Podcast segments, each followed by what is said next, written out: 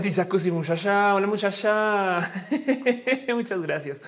Entonces em, voy a hacer pruebas hoy, voy a mover muchas cosas y espero que se escuche y se sienta bien. Ahorita les cuento de todo. Voy a ser muy formal, como si esto fuera un roja, pero esto no es un roja.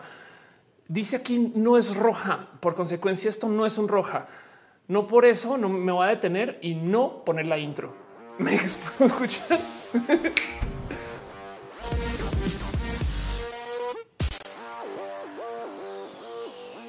Muy buenos días, tardes, muy buenas todo. Ay, ahora sí, gente bonita. Sean ustedes bienvenidos a Roja, que no es roja. Se escucha un poco de eco. Sí, esto ya es porque organicé muchas cosas aquí con mi habitación, mi cuarto, mi espacio y vean ahora todo el espacio que hay. güey. O sea, entonces, eh, bien que podría poner aquí como cosas para que no rebote, bien que podría, no, pero pues ni modo, no. Un día descubrí que también estoy, o sea, está usando el lavalier muy abajo. Entonces, bien que puedo, a ver, darme tantito más de, volumen aquí, pero no mucho, bueno, de nivel, pues, pero no mucho. Y a lo mejor eso reduce tantito el eco, pero la verdad es que no hay mucho más que pueda hacer. Entonces, eh, sean ustedes bienvenidos al nuevo Roja. El nuevo Roja, de paso, tiene todo tipo de locuras, todo tipo de locuras.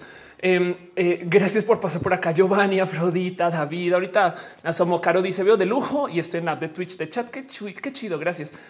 El nuevo Roja eh, tiene no uno, sino dos computadoras que entonces ahí se ve. Esta es la, eh, la Dell, la Alienware que me dejaron acá la gente chida desde el año pasado, que hace de todo. Básicamente, la verdad es que es una joya. Y entonces ahora ella solita transmite. Necesito un apodo y la otra es mi Rock Zephyrus que uso desde hace mucho tiempo. Y también entonces esta solita la tengo para hacer básicamente eh, todas las locuras que hacía em, este, antes. Pues me explico como que lo chido es que ahora podría jugar en esta compu y, transmitir desde la otra. Y entonces ahora puedo hacer esta operación, no? Em, porque estoy viendo Twitch acá. Quería poner Twitter, no Twitter. Pero bueno, el caso es que entonces ahora estoy operando, imagínense, no una, sino dos computadoras. Muy bien, Ofelia. Muy bien por no haber hecho login a Twitter. Ah, ya veo por qué. Twitter.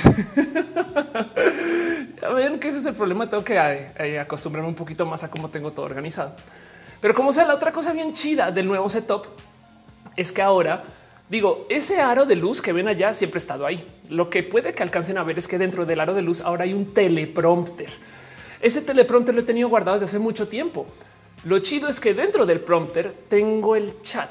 Entonces ahora puedo leer a Rodrigo Lira cuando dice también puedes volver este eh, una lab server de OBS. Sí, em, pero quiero que sea por aparte porque el día de mañana esta lab la quito y pongo aquí eh, un no sé, un Xbox. Me explico o un, Switch, por ejemplo.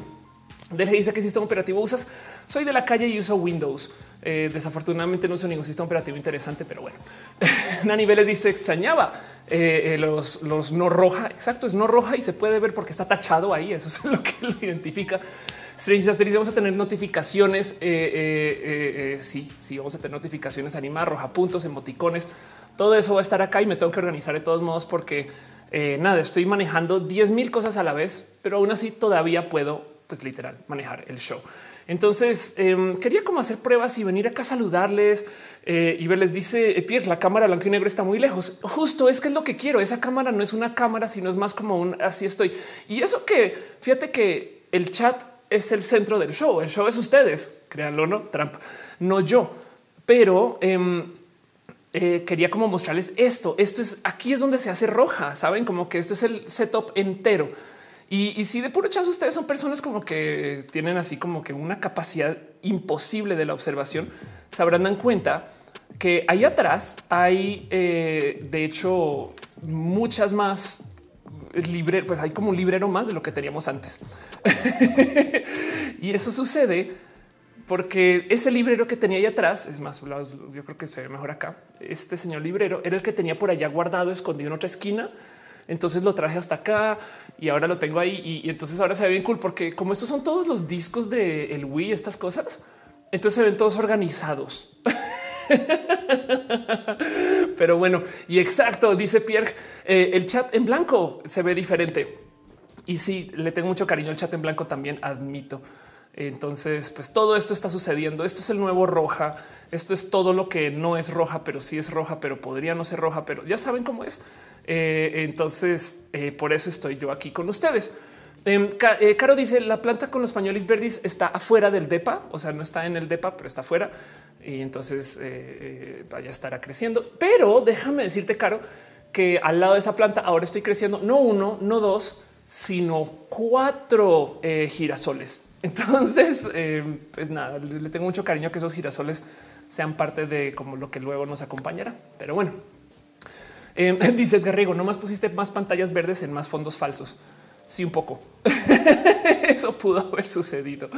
Pero bueno, eh, eh, dice soy hasta me da pena ver el directo en 160p por mi internet. Pues bueno, y prepárate porque luego vendrá en audio automáticamente. No el tema de las banderas que mencioné es porque ahí no se alcanza a ver. Ok, puse un eh, post en mi cuenta de Instagram donde me mofaba que hay más banderas ahora que nunca. Y es que eh, ahí está. Esto que hay allá, ahí se ve, esto es un espejo y entonces refleja esta bandera. Y esta es la famosa bandera que yo uso en las marchas. Entonces, el otro día le decía a alguien, es que Roja es un show que no es enteramente LGBT, porque pues hablamos de muchos temas y es de, güey, ¿cuántas banderas tienes? Y entonces subémosle la bandera tatuada y ahí están, ahí están con la locura. Bueno, voy a poner el chat porque este show sin chat no es, no es show. Pero bueno, Dani Roche dice el roja de hoy es eh, eh, roja metafórico. Exacto. Giovanni La Peña dice no te mando estrellas porque no ocupas eh, tu brilla sola. Muchas gracias de todos modos. Y sí, justo ya vi que alguien dejó abrazos financieros. Muchas gracias de verdad a Alberto Mendoza Upham que dice feliz 2021. Quiero sol. El sol hay que tener sol. Lo recomiendo mucho. Aranza Teitzel manda abrazotes. Gracias de verdad, de verdad. este por cariño. Eh, se dice si hay manera de enderezar el espejo para que quede derecho. hay manera y a mí a veces también me da toque, pero es que hace sentido. A ver, es que el tema es que ay, no se ve claro eh, donde está puesto. Hace sentido, además, porque me veo yo como soy alta. pero bueno, Nefer que está preguntando, acabo de llegar de que me perdí. Estamos haciendo nada. Esto no es un roja. Estoy nomás conectándome para platicar con ustedes, para ver qué onda, cómo van, cómo les fue de año nuevo, de Navidad.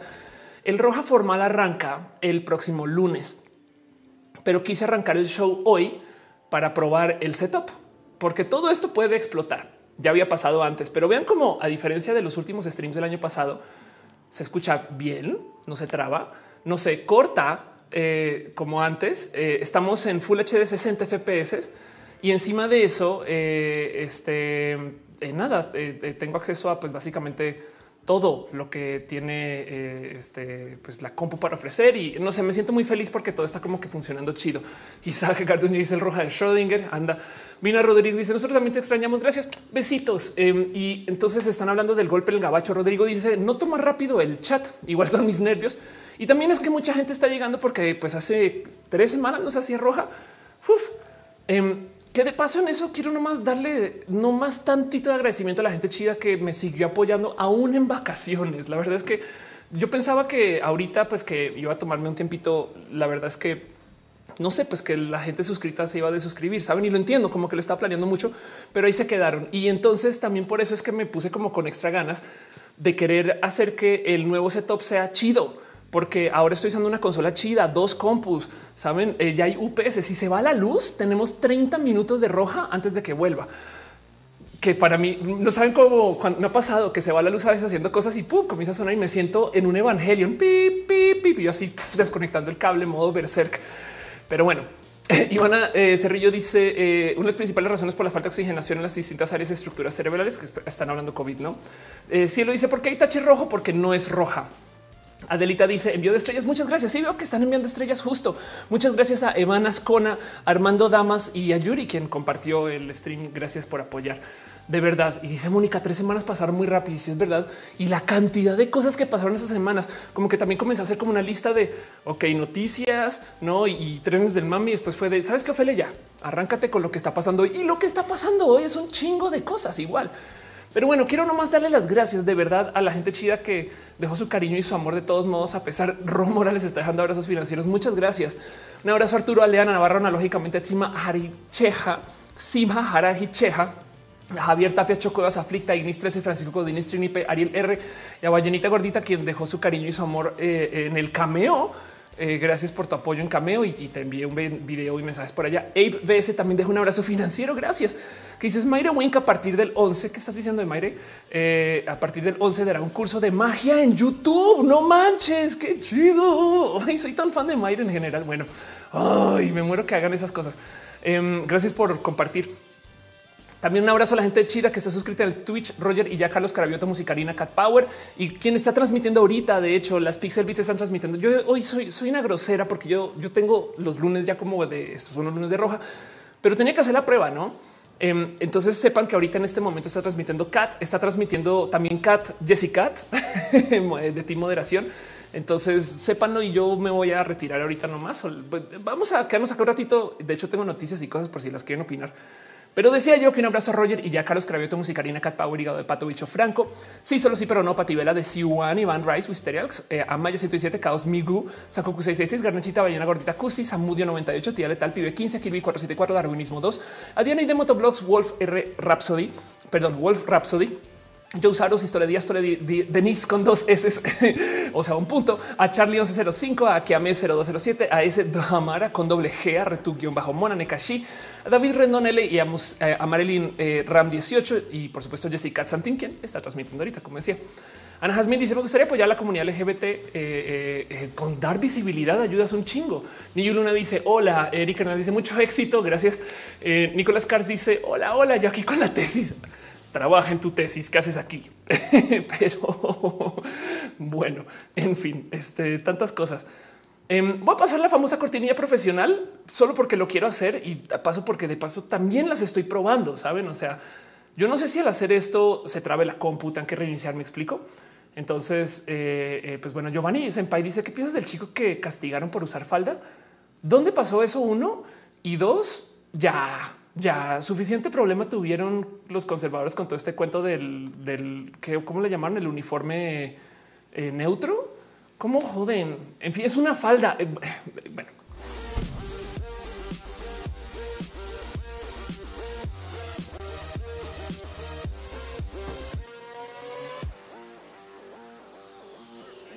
¿Qué tal que esta mañana pasé la cortinilla y lo primero que me dijeron es le hace falta un poquito de dubstep? es verdad. Pero bueno, Eduardo dice que si me aumenta el busto, se crece solo. Sobre todo estoy subiendo de peso. Eh, sí tengo dos cirugías de implante encima, pero también estoy subiendo de peso. Eh, Cami Gómez dice eh, me ganas en hablar rápido. Hay una persona que habla más rápido que yo, Freddy Vega. Y, Freddy Vega eh, es, es imbatible. De hecho, por ahí un video en YouTube que se llama Curso para hablar tan rápido como Freddy Vega. Y, nada, diviértanse un rato con eso. Pero bueno, Gabriela eh, Grimaldi dice feliz año nuevo, feliz año nuevo a ti. Gracias por estar acá.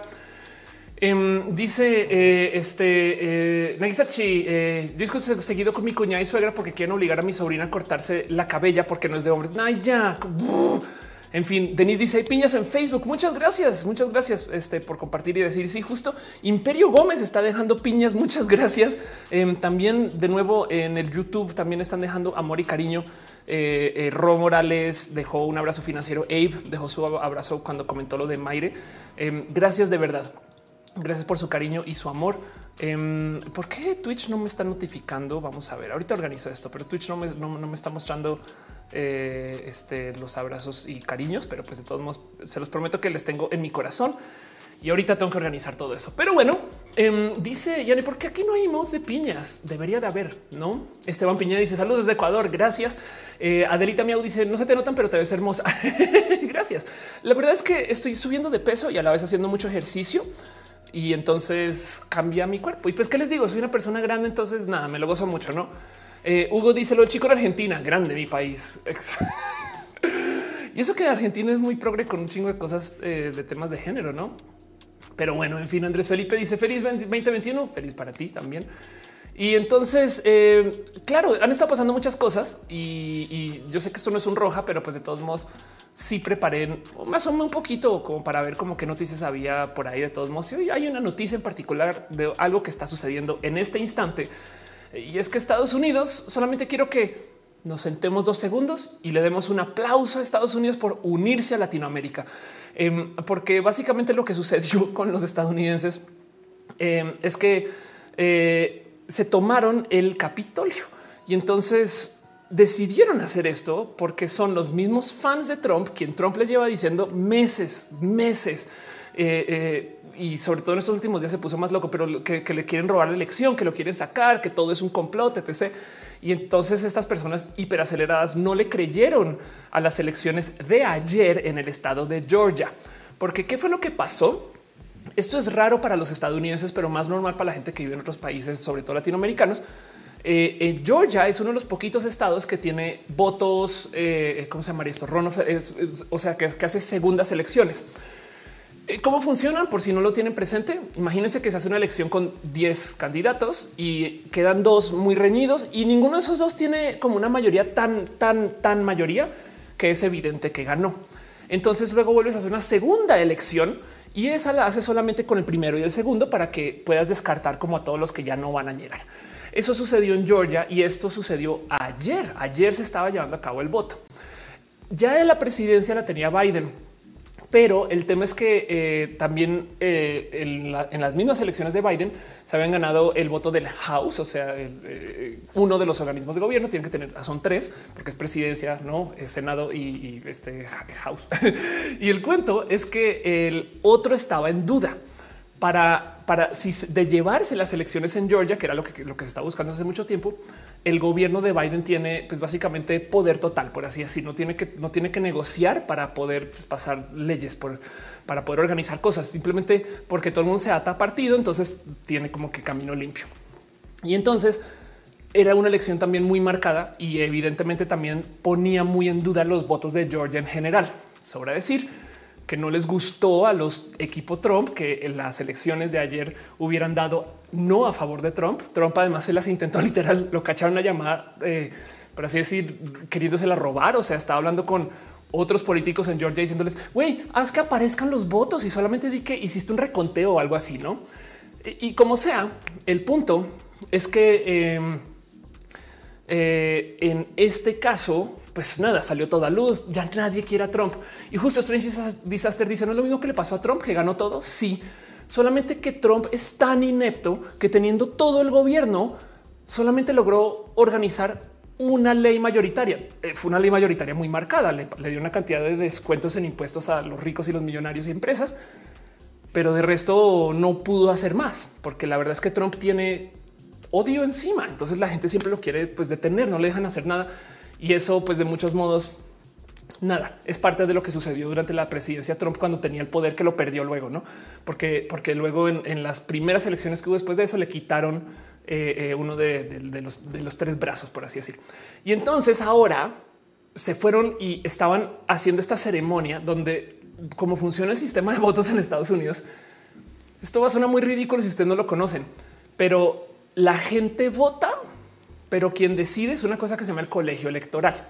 El colegio electoral es un grupo de gente mucho más pequeña quienes tienen sus propios votos y de paso eh, cada quien representa al Estado. La locura aquí es que esas personas bien que podrían no votar lo que representó las elecciones. No hacen eso porque eso rompería el Estado y al gobierno y el sistema electoral estadounidense. Pero el punto es que quien decide, o sea, legalmente hablando, son esos tres vatos que representan la Florida y estos cinco vatos que representan California, ¿no? Y, y por eso es que se habla de votos electorales. Y entonces esas personas tienen que poner sus votos que tienen que representar lo que diga las elecciones, pero bien pueden que no. Eh, o sea, no, no hay nada que les detenga legalmente hablando que no lo hagan, excepto el hecho que desarman el país. Y la otra cosa es que eh, las personas que están en gobierno, pues ahorita lo tienen que ratificar y esa es una ceremonia que es una ceremonia, pues pomposa, no? Que es lo que estaba sucediendo y eso es lo que eso es lo que quisieron irrumpir, como que los, los, los fans, los trompistas dijeron no, esta es la ceremonia donde se le dan las llaves a Biden y no lo vamos a permitir. Entonces, en esencia, eh, entraron eh, a, tomar justo aquí está entraron a tomar eh, el Congreso cuando está sucediendo el conteo de votos del colegio electoral, que es la votación de la, por así decir, la que legalmente se importa. Y durante todo el caos hicieron desmadre. fue muy triste de ver de muchos modos, porque pues porque hay muchos policías que son trompistas y mucha gente en seguridad que es pro Trump. Entonces de repente salen a luz estos como eh, eh, policías así como de pues sí, es que tienen la no y es como de güey. Hace nada estaban golpeteando a negros en la calle porque no están a favor de Black Lives Matter, pero aquí con esto de repente ay, sí, da su no y es de wow, qué injusto. Fue muy triste, pero bueno, el caso que se toman el Capitolio. Trump es era quien le, le tocaba, por así decir, llamar la Guardia Nacional porque Washington DC o bueno, DC, el distrito capital, supongo, no es estado. Entonces le compete a literal poder ejecutivo, o sea, presidencia, eh, eh, comandar sobre esa zona. Y Trump no llamó a la Guardia Nacional. Recordemos que sí llamó a la Guardia Nacional en otra cantidad de, situaciones donde se trataba acerca de la gente demócrata, pero en el caso de hoy, por eso se demoró. ¿Quién llamó a la Guardia Nacional? Pence, el vicepresidente. Y entonces eso también está ahí como para discutir de qué va a pasar, qué va a suceder. Y dentro de todo este drama, Twitter le quitó la cuenta a Trump por 12 horas. entonces, eh, da un poco de güey, qué locura. O sea, por muchos modos está rompiendo todo el sistema gubernamental estadounidense, porque de por sí ya estaba roto. Y el cuento es que, em, eh, eh, pues nada, quedan dos partidos en Estados Unidos mayoritarios y nadie se atreve a votar en contra de algunos de sus partidos para incluir un tercero, porque el momento que tú propongas un tercero, tienes que sacrificar votos de otro lado. Y entonces em, el tema es que, eh, pues nada, eso hace que el poder se concentre en esos dos partidos que quedan. Pues de los dos partidos que quedan, básicamente, como yo lo veo ahorita, es el partido de la locura, que eh, eh, son pues básicamente los derechistas que están ya deschavechados porque, porque están hiper radicalizados y, el, partido, pues por así decirlo, pues es que se llaman los demócratas, pero es que el tema es que hay muchas ondas, no? O sea, está este cuento de lo que quiere hacer Bernie Sanders, que es muy diferente a lo que quiere hacer Biden, no? Que es más centrista. Pero bueno, el punto es que corren dentro del mismo partido y como sea, lo que están pidiendo los trompistas es deshacer el partido republicano porque se sienten traicionados. güey. Así que rompieron el sistema estadounidense político. A, Trump todavía le quedan, creo que son 12 o 13 días de presidencia y en esos 12 o 13 días el cuito ya tiene las llaves nucleares y, y quién sabe qué puede suceder. Entonces está hablando acerca de tratar de quitar la presidencia faltando 12 días. Em, en fin, es de nuevo, como, como lo decía justo, démosle la bienvenida a Estados Unidos, a Latinoamérica, porque aquí en Latinoamérica ya estamos muy acostumbrados y acostumbrados a tener presidentes legítimos, a tener eh, eh, eh, estos como pseudo toques de queda o toques de queda, a tener intervención militar en las capitales. Estamos acostumbrados y acostumbrados a escuchar acerca de, todo ese tipo de cosas raras que dice la gente política, solamente que en Estados Unidos. Bueno, en fin. Están preguntando que si se va a quedar grabado el roja. Yo lo voy a dejar grabado, no pasa nada, no se preocupen. Claro que sí. Este, pero bueno, eh, Luis dice: Escucha Alfredo Jalife. Seis hacer dice qué cosa no pasa por culpa de Estados Unidos. Ándale. Adelita Miau dice el uso proporcional de la fuerza solo se aplicó em, o medio aplicó por ser blancos demasiado suaves considerado que eh, portaron armas. Eso es verdad. Strange dice por qué querrá tanto Trump ser presidente? Se aferra como si su vida dependiera de ello. Es muy probable que su vida sí dependa de ello. Em, a ver si lo encuentro así rápido. Eh, por ejemplo, una de las cosas que sucede con Donald Trump ahorita es que está en deuda, pero en deuda, o sea, ve esto, al parecer maneja deudas de al menos mil millones de dólares. Y el tema es que estas, ¿cómo se puede endeudar Trump de esa cantidad? Esto viene desde antes de ser eh, presidente y, luego se potenció siendo presidente, pero al parecer em, se puede, estando en la presidencia, pues puede mover influencias para que estas deudas no le persigan. Pero además luego hay una cantidad de cosas criminales que sucedieron durante su presidencia que por mero honor, o sea, por pacto de honor, no se persiguen porque estamos hablando del presidente de Estados Unidos. Entiéndase, em, no hay, al parecer, no hay muchas personas que estén dispuestas a llevar un caso legal mayoritario contra el presidente porque es el presidente. Pero el momento que se baje de la silla, ya le pueden quitar la cuenta de Twitter y ya lo pueden perseguir legalmente. Entonces, lo que le queda a Trump enfrente es ser presidente para siempre, básicamente. Pero digo, esto es teoría de la conspiranoia. Me estoy poniendo mi sombrerito aquí de eh, aluminio. Guárdense eso en su corazón. Puede no necesariamente ser así, no? Igual y la verdad es que quiere tener el poder y ya, no? Pero bueno, Elian Tuárez dice debe existir un tercero para arreglar todo como en Dark. Ándale, Daniel dice van a tener que sacarlo en grúa. Puede ser. Eh, Pierre dice me retiro, te veo mañana. Sí, ve tranquilo. Esto no es roja, esto no es un roja, pero, pero como dice Gabriela, pero estamos en un roja un poquito. Eh, Urdaneta dice lo del colegio electoral es algo de chiste que se creó porque no creían que el pueblo fuera apto para elegir un buen candidato y sas le sale Trump. Y de hecho, sabes que han habido peores presidentes que Trump. Imagina eso solamente que son presidentes de, pues, de las épocas, o sea, de, cuando se está formando los Estados Unidos, no? Em, eh, Ángel eh, Michael Boria dice hay un tercer partido, pero se llama los libertarios, aunque corrió una mujer, pues no logró un 30% de los votos nacionales. Exacto. Todo por la mala información sobre el partido. Y lo que pasa es que eh, los Estados Unidos tienen un sistema donde fomenta que donde fomenta que, que se vote por partidos mayoritarios es un sistema de cómo está estructurado literal el sistema de votos. Entiéndase, si tú votas por un candidato, ese candidato queda. Si tú pudieras votar por cuatro opciones, no como que, ok, este, pero si no queda este, el segundo, si no queda es el tercero. Entonces se fomenta que existan más partidos y mucha gente aboga porque se cambia el sistema electoral para eso. Pero aquí a que lo hagan. falta un rato. Entonces el problema es que si tú tienes solamente mi voto es por este candidato y nadie más, eso obliga a que la gente tenga que dejar de lado eh, muchos votos que, le podrían ir a esos partidos pequeños ¿no? y que tengan opciones y posibilidades. ¿no? Em, este, perdón, Imperio Gómez había dejado stars y no te los había celebrado. Yo creo que sí te lo celebré. Muchas gracias de verdad. Em, también Saúl dejó abrazos financieros. Muchas gracias, Saúl. Gracias. Eh, la Esfinge dice eh, que extrañaba yo también. Alexis dice cuál es tu garnacha favorita? Eh, es una buena pregunta. Todas las garnachas dulces, la verdad es que es muy, sí, me, gozo mucho todo lo que sea. o sea, ¿cómo se llaman estas que venden en Yucatán? Que son como tubitos como de crepas que tienen arequipe o perdón, que tienen queso en la puntita. en fin, alguien me lo va a recordar ahorita en 3, 2, 1, pero gracias.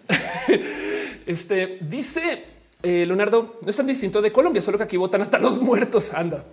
Adelita Meo dice al estar respondiendo a Ángel eh, las acusaciones de tráfico de influencias. Exacto. Marquesitas, dice Fausto Ceturino. Exacto. Muchas gracias. Violetar dice que son garnachas, comida deliciosa. Max Julián dice marquesitas también. Felipe, Gabriela, gracias. Marquesitas, Pamela, María. Exacto, las marquesitas. Soy muy fan de las marquesitas. Em, y, hace nada, eh, este, nada, en fin, es, que está también probando eh, comida norteña, pero bueno, Nani, dice marquesitas. Nani, usted es colombiana, pero gracias, gracias de verdad. Entonces, em, exacto, eso es lo que entre comillas está sucediendo con todo lo que está pasando en Estados Unidos. Ahora les voy a atar otra noticia de algo que está sucediendo en conjunto. Y esto tiene que ver con eh, no solo lo de hoy, sino la percepción en general de cómo la gente ve el mundo. Y es que el Bitcoin está requete re mega turbo disparado, pero, pero disparado. O sea, los 30 mil dólares el Bitcoin. Y, esto es algo que, o sea, está fuera de lugar básicamente. Solamente les voy a decir algo. Cada que vean ustedes estas como, como mega noticias de inversiones, que nunca se les olvide que hay que vender cuando todo el mundo está comprando y comprar cuando todo el mundo está vendiendo. O sea, si ya es noticia, ya, ya vamos un poquito tarde. Pero eh, hay que tener presente que el motivo por el cual esto sucede es porque la gente ya ahorita no confía en el mundo. la gente compra Bitcoin cuando no confía en los gobiernos, cuando los confía. Apenas llegue Biden y se vea todo muy estable, se los prometo que el Bitcoin va a bajar de precio. Guárdense eso en su corazón. Puede que no baje tanto, pero, pero el punto es, y como dices, si ves la noticia, ya perdiste el tren. Pero si pueden comprar para plan de dentro de muchos años, o sea, si no les importa guardar ese dinero por dos, cinco años o algo así, si hubieran comprado Bitcoin cuando yo les recomendé Bitcoin originalmente, eh, eh, literal hubieran triplicado, cuatriplicado su dinero, pero eso fue hace tres años, no? Entonces, eh, nada, sepan que, que esto también está pasando. El Bitcoin ahorita está disparado y porque está disparado y es noticia, entonces ahora prepárense para el tren del mame. Como me dijo alguien un día, si su tía ya está hablando de la inversión, puede que no sea tan este eh, buen momento para invertir. Pero bueno, eh, Ángel Michael Boria está hablando de la demanda de Facebook en Estados Unidos, la demanda de Google en la Unión Europea. Eh, palabras por encima quieren dividir Facebook porque lo consideran monopolio. Yo también lo considero monopolio y en la Unión Europea quieren regular el cómo se puede comunicar. Y ahorita hablamos un poquito más de Google, pero bueno, Suiza dice si recuerdo, hagan caso a las asesorías de off. Ándale. Eh, y dice Rayito, eh, puedes decir arriba la jaiba para eh, alguien. ¿Dónde va a salir ese clip? Necesito más, más datos acerca de la jaiba brava. Eh, Gabriela dice, ¿aún valdrá la pena invertir en Bitcoin? Sí, porque el mundo todavía se puede destruir más. Es más, cuando el mundo comienza a sentir el desmadre de todo esto del calentamiento global, la gente no va a confiar en los gobiernos y donde no va a confiar en los gobiernos, entonces va a invertir en Bitcoin y así. Eh, Leandro pregunta cuál es el tema con la nueva actualización de WhatsApp. Es verdad, WhatsApp actualizó. Eh, eh, WhatsApp es más, voy a buscarlo así actualización para la gente que no les ha tocado. Básicamente, si abren WhatsApp ahorita, te, te, notifica que hay que darle a aceptar a los nuevos términos de política de privacidad. ¿Qué es lo que pasa? Que WhatsApp ahora sí legalmente se une a Facebook. WhatsApp es de Facebook desde hace mucho tiempo y el logo de WhatsApp cuando arranca dice Facebook. Me explico. O sea, esto más les vale que lo sepan, pero Facebook quiere unificar sus mensajeros. No sé si ya les pasó que, por ejemplo, el mensajero de Instagram y el de Facebook ya se van uniendo. La idea es que WhatsApp se una a eso también, porque es el mismo mensajero. O sea, para que tienes tres mensajeros diferentes, aunque la verdad es que tienen usos diferentes. Y Strange dice no están demandados por monopolio. Esa demanda puede tomar muchos años. Entonces, mientras se solucione, pero entonces pasan muchas cosas legales que Facebook tiene muy documentadas que WhatsApp no. Y esto mucha gente le saltó. No sé si ustedes saben que las fotos que suban a Facebook, legalmente hablando, le pertenecen a Facebook. ¿Por qué? Porque eh, cuando, porque cuando tú subes una foto a tu perfil y digamos que Facebook hace un anuncio automatizado y hace uso de esa foto, no quiere arriesgarse a tener que pagar regalías. O sea, no es como que Facebook esté robándole fotos a los fotógrafos y las están vendiendo en galerías. Simplemente no quiere pagar regalías nunca porque, porque usó una foto tuya en algo. Y entonces lo que dicen es si tú quieres usar Facebook, todas las fotos que subas acá nos pertenecen. Listo, bye. si son fotógrafos, chequen eso. Ahora en WhatsApp también entonces mucha gente se escandalizó de güey, pero yo mando muchas imágenes vía WhatsApp. Es de exacto. Eso es lo que están diciendo, que si ahora de puro chance eh, hacen uso de una imagen que tú pases por WhatsApp, ¿qué quiere decir esto? Eh, o sea, ¿por qué también meten esto dentro de esto del sistema legal? Yo creo que también tiene que ver con que ahora sí vienen los anuncios dentro de WhatsApp, lo cual quiere decir que vamos a tener una herramienta para generar anuncios y esa herramienta muchas veces agarra imágenes de gente, no? Pero bueno, eh, eh, que, me preguntó que si tenía que si tenía frío. no, con tantas luces enfrente tengo muy poco frío. Pero así dice Rayito, es mi equipo favorito de fútbol. Ok, este eh, entonces eh, arriba la arriba la jaiba brava. Bien. dice Yuri, Disney no es un imperio de los monopolios. Disney es muy grande, pero donde lo ves hay monopolios más grandes que Disney, solamente que Disney es mediático, pero sí es un monstruo. Disney todo lo tiene. Adriana dice adiós, piñas. Ándale. Em, dice Eunice, dice, ¿no tienes frío muchacha? Eh, no tengo frío ahorita porque tengo las luces y justo preguntaron que qué luces uso. Em, literal, esa es la luz que más uso, es un aro, pero tengo el departamento con lucecitas también mezcladas por todos lados y se ven aquí. De hecho, eh, a ver si bueno, medio se ve esto. Obviamente tengo unas luces ahí puestas ahí atrás, pero bueno, em, solo lo dice te ves un poco oscura. Ok, tomo ese feedback. Eh, igual y a lo mejor tengo que subirle tantito a mis luces, pero bueno. Y dice Marco Moto, entonces Facebook es dueño de mis fotos sugerentes para usarlas en sus anuncios. Facebook es dueño de tus fotos sugerentes, punto. No, pero bueno, Aspirina dice, hola, quiero un saludo, saludos Aspirina. Juan Ramos dice, cuando vienes a Tampico hay que ir, cuando el mundo nos está acabando, sería un buen momento, pero bueno, en fin. Entonces, exacto, eso está sucediendo. Otra noticia que tengo para ustedes acá, no más para dejarles presente y porque esto se acercó mucho con familia ahorita. Eh, yo decía en Twitter algo y quiero que lo tengan presente porque estamos a 6 de enero. Los casos graves, las noticias graves de coronavirus siempre tienen demora. Cuando estaba comenzando la pandemia, me acuerdo que alguien que vivía en Wuhan hizo un hilo y lo he buscado como desgracia y no lo encuentro, pero un hilo que decía que los medios tienen un desfase de dos semanas de la realidad. Entonces, cuando hay, hay crisis, eh, eh, te enteras dos semanas después. ¿Por qué? Porque digamos que hoy pasó algo, el Corona Capital, no que entonces eh, eso hizo que mucha gente fuera y se contagiara y estas cosas. Yo sé que no fue el Corona Capital, pero espero entiendan el chiste. Un evento masivo. Mucha gente se contagió o se pasó el virus, etc. Y entonces hubo muchas transmisiones, pues más, más contagios, muchas más transmisiones. Y de ahí a que se incube, se enferme la gente y vayan al hospital y la pasen mal y luego entonces comienzan a tener problemas en el hospital, no sé qué, ahí pasan por lo menos 10 días. Y de ahí a que eso despierte el interés de alguien en un periódico, pasan otros días. Entonces suele ser que las noticias graves son 15 días después de los eventos que generan esas noticias. Por consecuencia, lo que yo estaba diciendo en Twitter es que todo lo que pasó en Año Nuevo y Navidad no lo vamos a ver sino hasta enero 15 y aún así se va a seguir disparando eh, el pico de coronavirus y se puede ver todavía. Digo, ya se está vacunando, pero pues muy poquito. De nuevo, México informó un nuevo aumento de casos y muertes por coronavirus. Eh, y ahorita otra vez estamos escuchando y viendo esas noticias que hablan de cómo ya no hay camas otra vez. Eh, hay gente que está haciendo todo tipo, está lucrando horrible con esto del, oxígeno. Em, en fin, como que solamente les quiero dejar ahí presente que hasta ahorita vamos a comenzar a ver el impacto de lo que pasó en Navidad. Y no es que les quiera decir, eh, no quiero juzgar a nadie por el tema del COVID, no, pero no más quiero dejarles ahí un ve, o, sea, observenlo, observemos, no juzguemos, no? Y sepan lo que eso está pasando. Eh, Yare eh, Loyo dice: Me siento orgullosa con mejorar tu producción. Muchas gracias, de verdad. Gracias. Aprecio mucho eso. Eh, eh, justo por eso quería hacer la prueba hoy, porque no quería que en vivo el lunes esto tuviera problemas. Y aprovechando que estoy hablando del COVID, les quiero compartir em, que no se les olvide que existe esto: reddit.com diagonal R diagonal COVID perdón, diagonal COVID MX, diagonal R, diagonal COVID MX. Esto es un, es que mucha gente me ha preguntado por esta URL. Esto es un subreddit, es una sección pequeña de Reddit, pero pues mucha gente comparte un chingo de noticias eh, que además pues traen bonita discusión, por así decir, porque como en Reddit los, el debate tiene votos, tú puedes votar para arriba y para abajo. Entonces como que el troleo no está tan presente a menos que sea troleo masivo por parte del subreddit y, más bien como que la discusión tiene otra naturaleza, ¿no? Eh, entonces les recomiendo que sea una pasada por acá porque comparten todo tipo que son tanques y concentradores de oxígeno, el directorio de tanques concentradores de oxígeno en México, por ejemplo.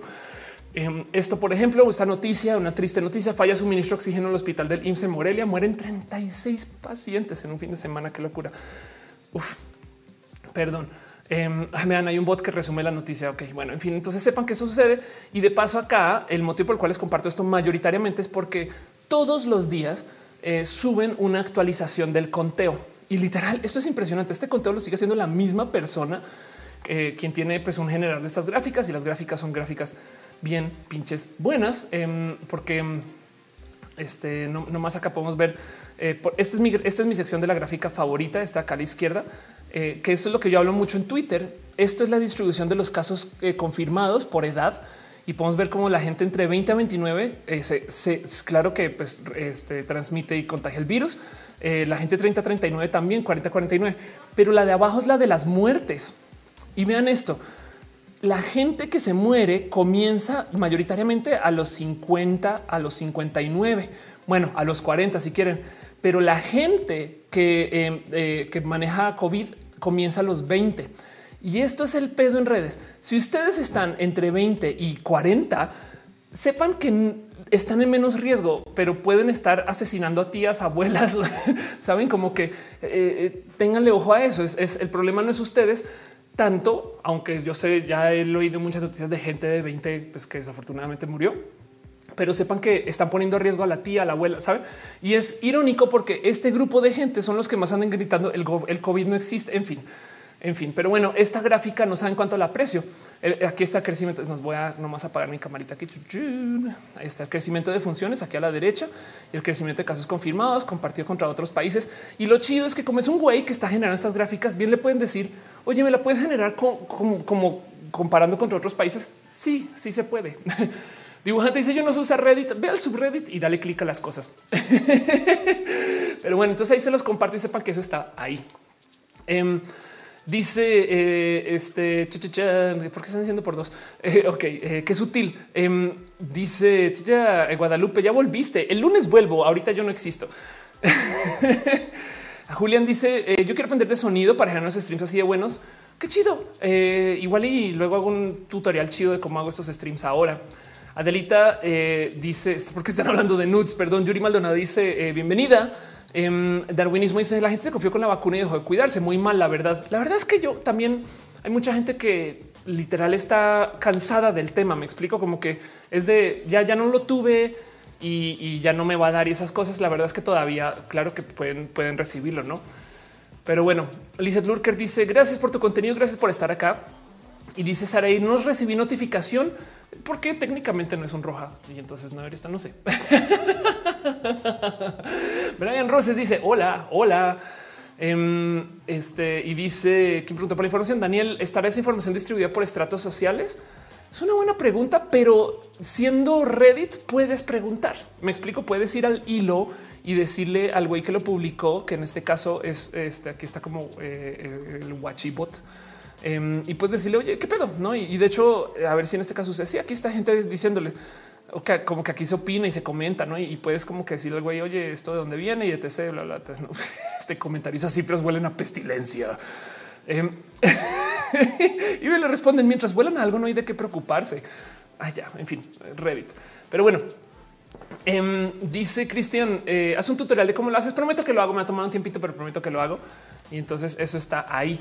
Eh, y, entonces nada, se los comparto nomás como una pequeña noticia, algo así como nomás para que tengan aquí presente muchas cosas que quisiera platicar con ustedes, pero nomás quería como eh, dejar esto acá en discutido. Dice Michael HM, me gusta tu contenido, gracias. Dice Luisa de Monte. Entonces, como dice la filosofía, el no ser roja le da la existencia del ser o un no ser. Es posible. Exacto. Em, y Francisco Treviño pregunta por mi familia. Está bien, está muy bien. Mi familia está muy, muy, muy bien. Se está, Mi familia es, a ver, mi papá es más nerd que yo. Mi nerdismo viene de que yo me crié con un papá nerd y mi madrastra también es muy nerd y mi mamá también es muy nerd y mi en fin.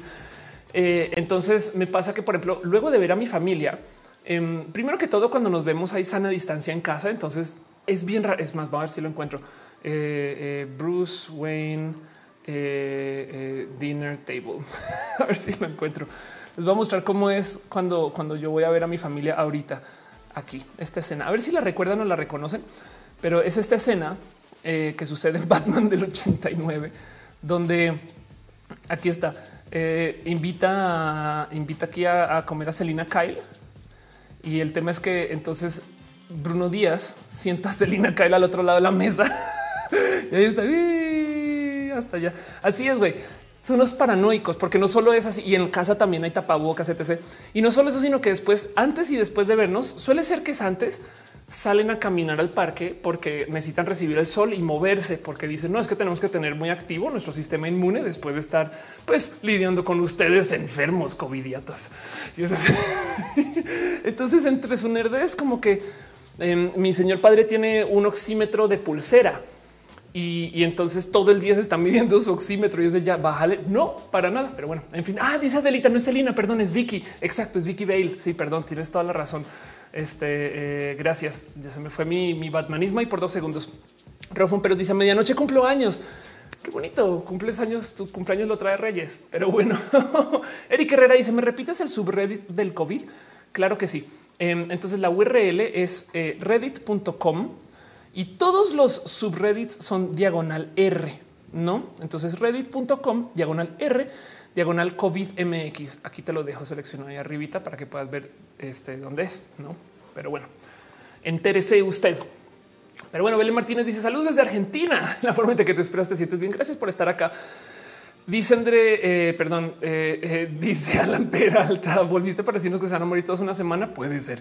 Ya el hoyo dice: Vengo a decir que la transmisión se ve muy bien. Posiblemente quien se le esté la guía no se pone débil señal de Internet. Es posible, eso puede suceder. y gracias a los moderadores en el chat, es en general la gente de, Team Moderación. Sí, por claro que sí. Em, y dice Evan Ascona: Lo único que vas a leer de mí es que estás hermosa. Gracias por estar acá. Eh, Sakura dice: ¿Viste las fotos incluyentes de El México? Eh, apareció, vi que hubo, eh, a ver, El México em, incluyentes. Sí, pues él, de hecho, eh, o sea, él, él, ha hecho varias actividades bien pro LGBT. Entonces, em, más bien creo que hubo gente que conocemos, o sea, como influencers LGBT también. No sé. cagado. Dice darwinismo. Está más bonito ese COVID con bigote que el real. Exacto.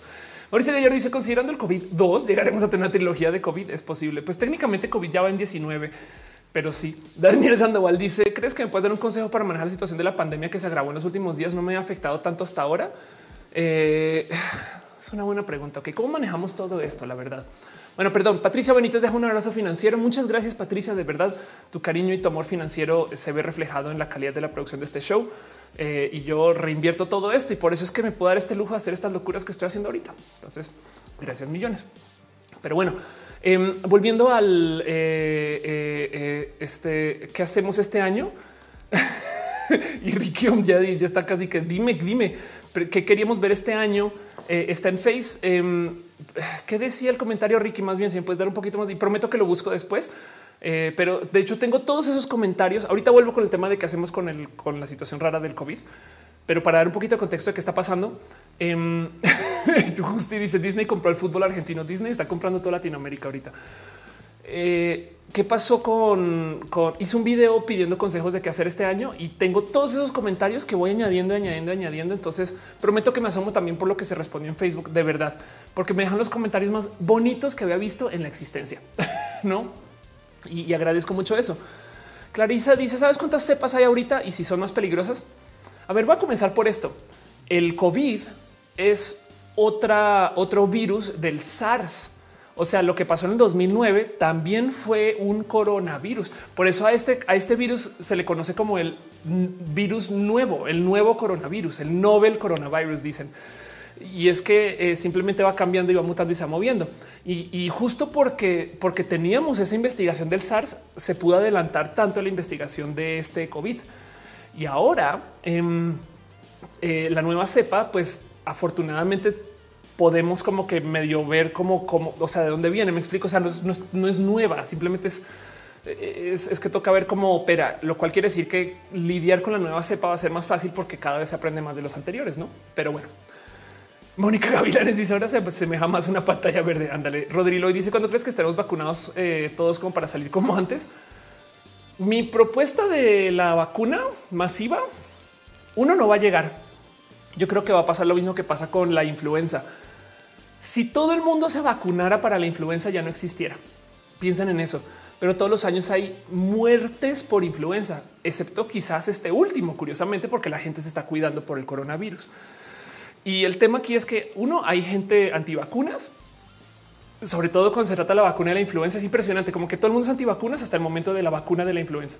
no, de repente, no, no, no. a mi primo, mi primo se la, se la recibió y, le dio peor, no? Em, y del otro lado, eh, lo que va a suceder entonces es que vamos, va a dejar de ser pandemia. Pero la pregunta es cuántas se tiene que vacunar antes de que sea pandemia. Yo creo, a ver, para que entiendan, para la influenza es el 40% de gente que recibe la vacuna de la gente que se debería de vacunar. Entonces, yo creo que ha de ser un número, digamos que es más alto, 60, 70. Pero el momento que alguien diga eso en público, entonces la gente se va a confiar y no se va a vacunar. Y va, ah, entonces vacunarse no es tan, no es tan necesario. Así que yo creo que traen con este cuento de no, el 99% se tiene que vacunar y está bien eso. Como que sí le doy la bienvenida a esa paranoia de todo el mundo se tiene que vacunar. Lo que sí es verdad es que si todos sus familiares están vacunados, entonces no, como que hay menos riesgo de que se transmita ese tipo de cosas. Como que siento que eh, ahí hay como una conversación que hay que tener que se va a ir viviendo. Entonces, como yo veo las cosas, eh, de aquí a que comiencen a llegar vacunas acá, va a tomar un rato, sobre todo masivamente. Pero a medida que más gente se vaya vacunando, se va a volver más complejo esto de la transmisión. Entonces, mi meta es, o sea, mentalmente lo tengo anotado como junio, que de paso fue lo que dije en marzo del año pasado. Y por ahí de junio ya la vida va a ser vivible. O sea, todavía va a haber coronavirus. Sí, ¿Todavía va a haber covidiotas? Sí. ¿Va a haber gente que no se va a vacunar? Sí. Pero en junio va a haber tanta gente vacunada por aquí y por allá que no se va a sentir esta presión. Ahora, para retomar entonces la pregunta de qué hacemos ahorita que se puso grave la cosa, pues lo primero es uno tomárselo en serio. Si se puede el encierro, eh, eh, el tema del el COVID ahorita es tan presente que he llegado a pensar que es un síntoma de, los casos asintomáticos y que mucha más gente es asintomática de lo que creemos. Eso sí es verdad. Pero es que si les dijera cuánta gente he visto que tienen ahorita todo lo que quieran en casos de ansiedad, depresión, desespero, como que hay algo ahí raro que eh, eh, la gente no más, o sea, sobre todo hace nada vi una amiga que estaba tuiteando que fue al doctor pensando que manejaba COVID y el doctor le dijo tienes ansiedad, güey, no? Entonces, Eso yo creo que es lo que tenemos que aprender a manejar ahorita. El problema es que qué fue lo que nos quitó el encierro. El encierro nos dejó las horas de trabajo, pero nos quitó las horas de gozo. Entonces yo creo que a lo mejor ayudaría mucho manejar esos tiempos de ocio. Pero estoy aquí poniendo las manos sobre la llama sin saber de qué estoy hablando. Eh, quizás el motivo por el cual tenemos tantas ideas es porque las noticias están horribles, la vida está horrible y para rematar no vemos gente. Puede ser. Alex García dice Pati Navidad contagiando medio país. Yo no sé por qué imagino que Pati sí se va a vacunar, güey, y es una culera. Bueno, Luisa Demos dice, ¿por qué es tan complicado para las antivacunas entender el funcionamiento de las vacunas? Vi el video que hiciste recién y tocas el tema, pero aún así no, entiendo por qué dudan. Es que eh, lo que hay es una duda general de, eh, pues de la creencia este, en la ciencia. Em, de hecho, hace nada saqué de la escaleta una nota para ver si lo encuentro rápido eh, acerca de, de cómo cuando se trata de las vacunas, no del COVID, aquí está, es cuando la vacuna del papiloma. Esta es la nota. Esto viene de Reddit también, pero checa esto. Em, a pesar de más de 12 años de datos que respaldan que la vacuna contra el VPH es segura y eficaz contra el VPH, las verrugas sanitales y el cáncer, un nuevo estudio encontró que las publicaciones de Facebook ayudan a fomentar la creencia de que la vacuna contra el VPH es peligrosa. Y entonces eh, eh, casi el 40% de las publicaciones sobre la vacuna contra el VPH amplifican el riesgo percibido. Esto es un estudio que topa que aunque tenemos 12 años de datos, todavía unos posts en Facebook hacen que la gente dude por pues una de las cosas más peligrosas del tierraplanismo es que la gente tierraplanista tiene que ver las cosas y si no lo ven no existe. Como que el problema es que no confían en la ciencia. ¿Y cómo llegamos acá? Bueno, podemos culpar un poquito a los elitistas de la ciencia, no a esta gente que, que hace sentir mal a la gente que no está educada. Saben? Podemos culpar un poquito como existe este como de esta percepción de que si tú sabes de matemáticas, eres súper chido y chida. Si no sabes de matemáticas, uy, te tocó estudiar psicología. Ay, lo siento, porque no le sabes a las matemáticas. No, yo, creo que eso sí tiene, sobre todo desde chiquis, un peso. O sea, la gente se siente alienada de la ciencia, del conocimiento. Y del otro lado, en muchos espacios, en muchas escuelas, se le enseña a la gente a seguir eh, instrucciones y no a pensar. Nos enseña la creatividad, nos enseña la curiosidad, nos enseña el investigalo tú.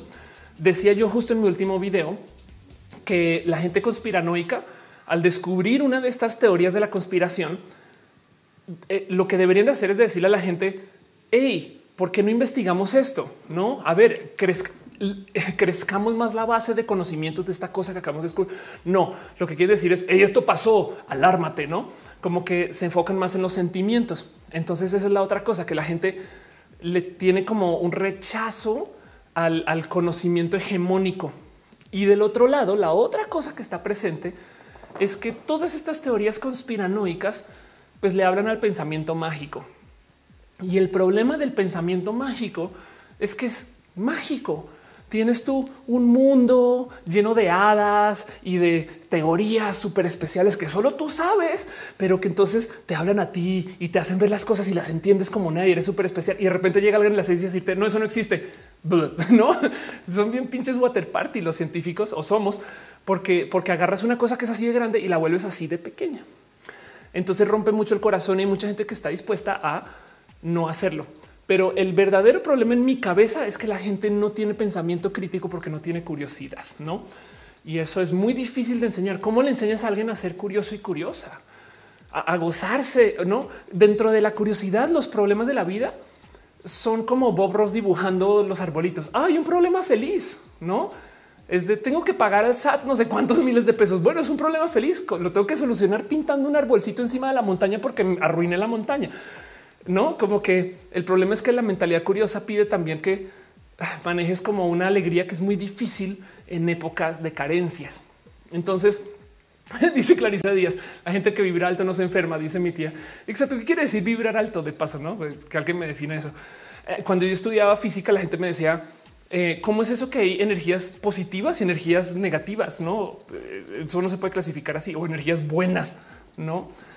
Entonces es todo un tema, la verdad. Eh, y, es bien complejo, dice Alex García, los Anunnakis en el COVID y el 10G.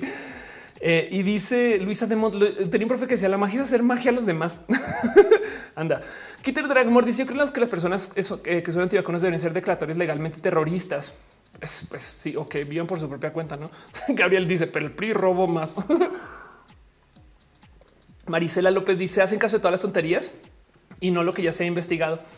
Sí, es que el tema es que em, lo difícil de la gente que maneja pensamiento mágico es que esas personas en su cabeza están siendo críticas del sistema. Miren, hace muchos ayeres cuando comencé a enfrentarme con gente así, hice un episodio aquí que se lo dediqué al tierraplanismo, porque yo pensaba que el tierraplanismo era una broma hasta que conocí a alguien que era seriamente tierraplanista. Y fue una persona muy paciente, se aguantó el roja de paso, muy bonita persona, hablamos mucho en ese momento, ya no tanto. Y me acuerdo que cerrando el roja, él me dice, es que, Ofelia, quiero que tengas presente, no me acuerdo si es que ella estuvo en el sistema militar eh, o estaba en ese momento. Me explico, pero me dice lo primero que te enseñan cuando entras en el sistema militar es a dudar de las autoridades y lo que te dicen. Y pues eso es lo que estamos haciendo, no? Y es de wow, no? Entonces, ¿cómo sé yo que mi verdad de que la tierra es curva? Porque, porque yo no la he comprobado, pero sí estudié, no? Entonces el tema, bueno, sí lo he porque me subí a vuelos, me he fijado y entiendo que gracias a que eso se sabe, se puede hacer otras cosas, no? Pero el punto es que eh, em, es complejo de desarmar el pensamiento mágico por eso, porque, porque estas personas no es lo mismo que los racistas que no, que no, no se, no se sienten racistas. Es lo mismo que los, homo, que los homófobas que no en su cabeza no lo son. La gente del Frente Nacional por la Familia están en su cabeza haciendo el bien. Es lo mismo que una mamá que le pega a un niño y lo dice, te lo hago por tu propio bien. Es de la cara de pegar al niño, señora. Me explico como que no, no aplique violencia para enseñar. Pero bueno, em, dice eh, este eh, Daniel, hace unos años en un canal de Colombia eh, le pidieron explicar un trabajo que llevó a un Nobel de física y fue preocupante. Ándale. Mari Páez dice te quiero, gracias por estar acá. me da mucha tranquilidad. Gracias por estar eso justo. Y Luisa dice es que yo conozco a banda antivacunas que es muy brillante. O sea, saben un montón, están todo el tiempo estudiando cosas, ciencia y demás, pero nomás no los haces ponerse una vacuna. Sí, de acuerdo. Es un tema como de mm, hasta que no lo vean, hasta que no les toque. Es que se los prometo que si, en el hospital yo no veo a Pati Navidad negándose la vacuna si está mal. Me explico, pero bueno, puede decir, puede que sí. ¿eh? y así eh, dice Luisa, eh, está hablando de la gata de Schrödinger em, y dice justo cuestiona cosas como los tierraplanistas. Conocí a la gata de Schrödinger, fui a España hace dos años ya y, di una conferencia que compartí con, Gata y es lo máximo. Le tengo mucho amor. Eh, es una persona chida y, pues nada, la gente que comunica ciencia en YouTube, mi corazón, no porque, porque hay muchos, hay muy pocos comunicadores de ciencias. Ricky dice: Mi comentario va sobre que este año queríamos eh, un unitario tuyo entrevistando sobre la edición y sobre el makeover eh, de tu estudio para Vivar a Roja. Con todo respeto a las banderitas, va a ser un sin flags. Échalo mi comentario. Ok, prometo y me asomo. Claro, ok, queríamos un unitario un unitario. Eh, eh, luego leo tu comentario y me entiendo bien que es el unitario. A lo mejor me estoy perdiendo algo, pero, pero está, suena chido, suena muy bonito. Ana Solís, te conocí en Telmex, sabes, me caes bien. a veces mal. Qué bueno, me alegro, Ana. Gracias por pasar por acá a saludar. De eso se trata justo de seguir conversando. Nikita dice: ¿Crees que el libre mercado sería auténticamente posible o solo sería un mundo mágico? Eh, esto es a convicción personal. Ok, la pregunta Nikita es: ¿crees que el mercado libre funciona? O nos estás preguntando por Mercado Libre, el website. Por un ok, em, más bien eh, el, el mercado libre, yo creo que no funciona porque tenemos sesgos humanos que nos impulsan a buscar cosas que son humanas como pues, todo esto que tenga que ver con la búsqueda infinita de adquisición de bienes. Me explico. Yo creo que el mercado sí hay que regularlo, pero más bien es una conversación de, cómo cuando eh, se maneja esa regulación de tal modo que no controle al mercado. Ahora me explico. O sea, como que el mercado hay que, hay, que poner eh, límites, no, pero no hay que definirlo y mucho menos eh, debería de ser controlado por una entidad cuya operación no dependa del éxito de ese mercado. No, pero bueno, em, dice Acusi Gatel en la playa nudista, disfrutando de lo lindo. Ok, yo tengo una teoría. Pongamos nuestro sombrero de la conspiranoia. 10 segundos. Es una teoría y estas son de esas cosas que me podrían cancelar mucho si salen los videos de esto, pero se las voy a compartir porque igual y igual y pues ni modo. Yo es, un mal pensar. Les voy a decir eso ya. Pero yo creo que Gatel y López Obrador y los funcionarios que se les olvida usar su cubrebocas, ya están vacunados. Y, a lo mejor están vacunados desde hace meses. Me explico, capaz ya tienen la segunda encima, pero claro que tienen que dar la cara, no? Entonces, sí es verdad que aún vacunados todavía tienen que dar el ejemplo y todavía tienen que representar de lo que piden, no? Porque es que de paso no solo está pasando aquí, también pasa en, creo que pasó en Canadá, que los mismos políticos que eh, literal cerraron Canadá se fueron de viaje eh, durante el encierro, no? Y entonces yo creo que por eso se les va el pedo. Me explico por eso, como están vacunados, lo hacen con para las cámaras, porque pues eso es su papel. Pero luego de repente adentro me vale gorro. O sea, no es que sean tan necios, sino es que son necios porque ya no les importa. No, eh, pero bueno, me va a quitar mi sombra de conspiranoia y yo no sé cuándo se habrán vacunado. El otro día tuiteé esto. Alguien me dijo, claro, la vacuna que recibieron fue cancino en octubre y es de ¿y tú cómo sabes? no, pero yo sí creo que estos políticos ya están vacunados y me sorprendería si no. Ya llegaron las vacunas. Obviamente estaban ahí en el aeropuerto y ahí mismo le dijeron a una enfermera, póngamelo. Me explico. Pero bueno, en fin, dibujante dice sombra conspiranoia lo usé para hornear mi cena. Mazo de gracia dice el pensamiento mágico, es súper cierto. Convivo con mucha gente que lo pone como verdad incuestionable y siempre les digo que crean, pero lo que lo cuestionen todo también. Sí, exacto, exacto. La gente, la gente que tiene maneja cuestión, eh, perdón, pensamiento mágico está cuestionando la realidad.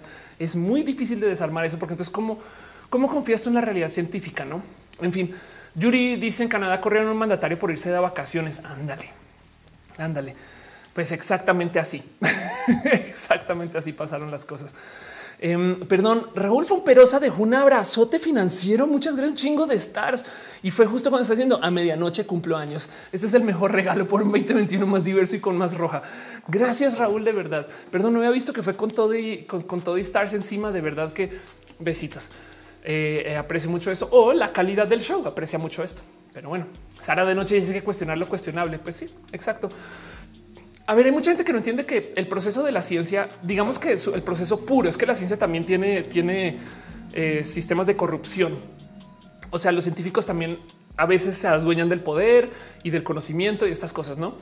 Pero técnicamente la ciencia pide que tú siempre estés comprobando la ciencia. Técnicamente lo que no existe son las teorías sino las hipótesis. Entiéndase, mi teoría es que eh, una teoría gravitacional, no? Entonces, esta es la hipótesis con la que yo la voy a poner a la prueba, pero nunca la puedes comprobar porque con una cosa, con una, con un experimento puedes descomprobar toda la teoría. Igual y resulta que la gravedad son tortugas apiladas una encima de la otra y por eso las cosas con masa se atraen y ya. Entonces, el momento que tú logres comprobar eso, si de puro chance un día tú lograste comprobar que la gravedad son tortugas, entonces ahora todos los experimentos de la humanidad que dependan de la observación de la gravedad se van a tener que rehacer y se rehacen desde la observación de que la gravedad son tortugas. Técnicamente así funciona la ciencia. Sobra decir que cuántos experimentos no existen que eh, eh, usan la gravedad. Es más, ya se da por hecho, no, pero realmente técnicamente en los documentos de ciencia, o sea, los papers, las publicaciones, tú tienes que decir la gravedad existe porque este experimento que se hizo. Entonces esos experimentos viejitos los siguen rehaciendo y entonces ahora tú puedes levantar como un experimento que se hizo ayer, que es una copia de lo que se hizo hace mil años, pero literal a veces hace mil años. Y entonces eh, eh, tú puedes referenciar eso, no? Y por eso es que la ciencia que se publica técnicamente se publica en journals, que son estas revistas que lo que hacen es que no reciben un dato científico para publicar a menos de que varios otros científicos lo hayan observado. Y entonces eso pide que varias personas puedan reproducir el experimento. De hecho, por ejemplo, por eso es que la economía muchas personas no lo consideran una ciencia, porque tú no puedes reproducir la gran depresión.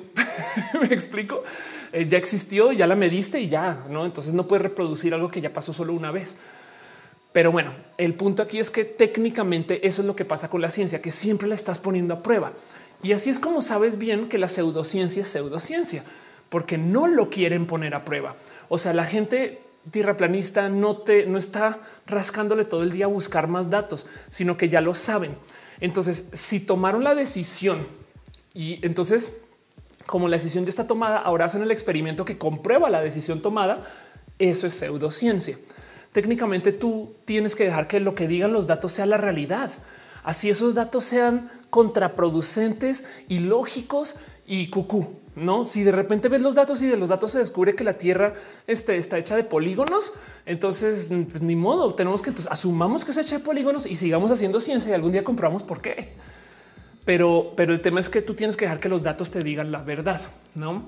Y, y la gente que usa a la ciencia para comprobar prejuicios está haciendo exactamente lo mismo que hacen los homofóbicos cuando usan a la religión para apoyar sus prejuicios. Lo mismo que usan las feministas transodiantes cuando usan el feminismo para apoyar su transodio. Realmente es gente transodiante que usa un libro por ahí X y ah, sí, no, esto, esto apoya lo que yo ya pienso en vez de dejar que las cosas funcionen al revés, no? Pero bueno, este, eh, eh, perdón, me fui con eso. Es que la pseudociencia me da algo en el corazón. Perdón. Eh, Lía Ana deja también stars. Muchas gracias de verdad por tu amor y tu cariño. Gracias millones. Luisa dice como lo que la tierra, como lo que la tierra redonda, no que todos tengamos que salir al espacio para creerlo. De acuerdo. Sara Doria dice método científico consiste en desconfiar en el video eh, página web dependiente de qué tan cutre se vea. Eso es verdad. Em, yo les voy a dejar un consejo que de hecho hice un video entero del tema para poder identificar si una noticia es potencialmente falsa. Es más, les vamos a mostrar de dónde viene. Eh, eh, eh, perdón, Colbert Report Truthiness. Ok, les, voy a dar. Subí un video, mi último video, em, pero el tema es que esta historia, esta historia la he presentado en algunos lugares y puede que no la pueda presentar ahorita por derechos de autor, pero bueno, voy a intentar de todos modos. Resulta que hace ya 15 años ya estoy viejita. Em, hubo un show parodia que fue el primero de su. Bueno, no fue el primero. Bueno, fue el primero. Ok. Fue un show de estos de comedia de noticias y en este caso Steven Colbert, que es este comediante muy famoso, estaba haciendo un show dedicado enteramente a eh, burlarse de los presentadores de noticias que son de ultraderecha. Entonces, ¿cómo así que de ultraderecha? Sí, era súper derechista, tan derechista que eh, eh, la mesa, ahí no se alcanza a ver, pero la mesa es una C porque es el Colbert Report, ¿no? O sea, está comido de sí mismo. Él se cree que él es el mundo y de hecho se está burlando de Bill O'Reilly por si lo conocen, pero el cuento es que es una parodia. Pero él arranca el show dando una cosa tan pinches lista que además me impresiona que en ese momento explotó y luego volvió a explotar. Y él dice, porque está dentro de su comedia. Eh, él, tiene, un segmento donde presenta palabras nuevas, no que eh, nada define palabras nuevas. De paso, mi maestro de, impro, eh, Piolo Jubera, tiene una cosa que se llama, tenía una cosa que se llama el palabrazo, em, donde justo él, presentaba también palabras que no existen, no? vamos a ver si encuentro aquí, deja tu labra cadabra. Además, a ver, vamos a buscar. Em, y entonces, a ver si lo encuentro rápido. Piolo es un juego de la impro donde literal eh, te inventas palabras que no existen. Piolo entonces en algún momento creó una palabra que se llamaba, por ejemplo, eh, por aquí está en su canal, que se llamaba, ¿cómo se llama? El, el, güey que se suscribe al gimnasio pero no va nunca. Eh, vean esto. ¿Cómo llamarle a ese tipo? Ok, esto, esto es lo que es el palabrazo. Se los comparto.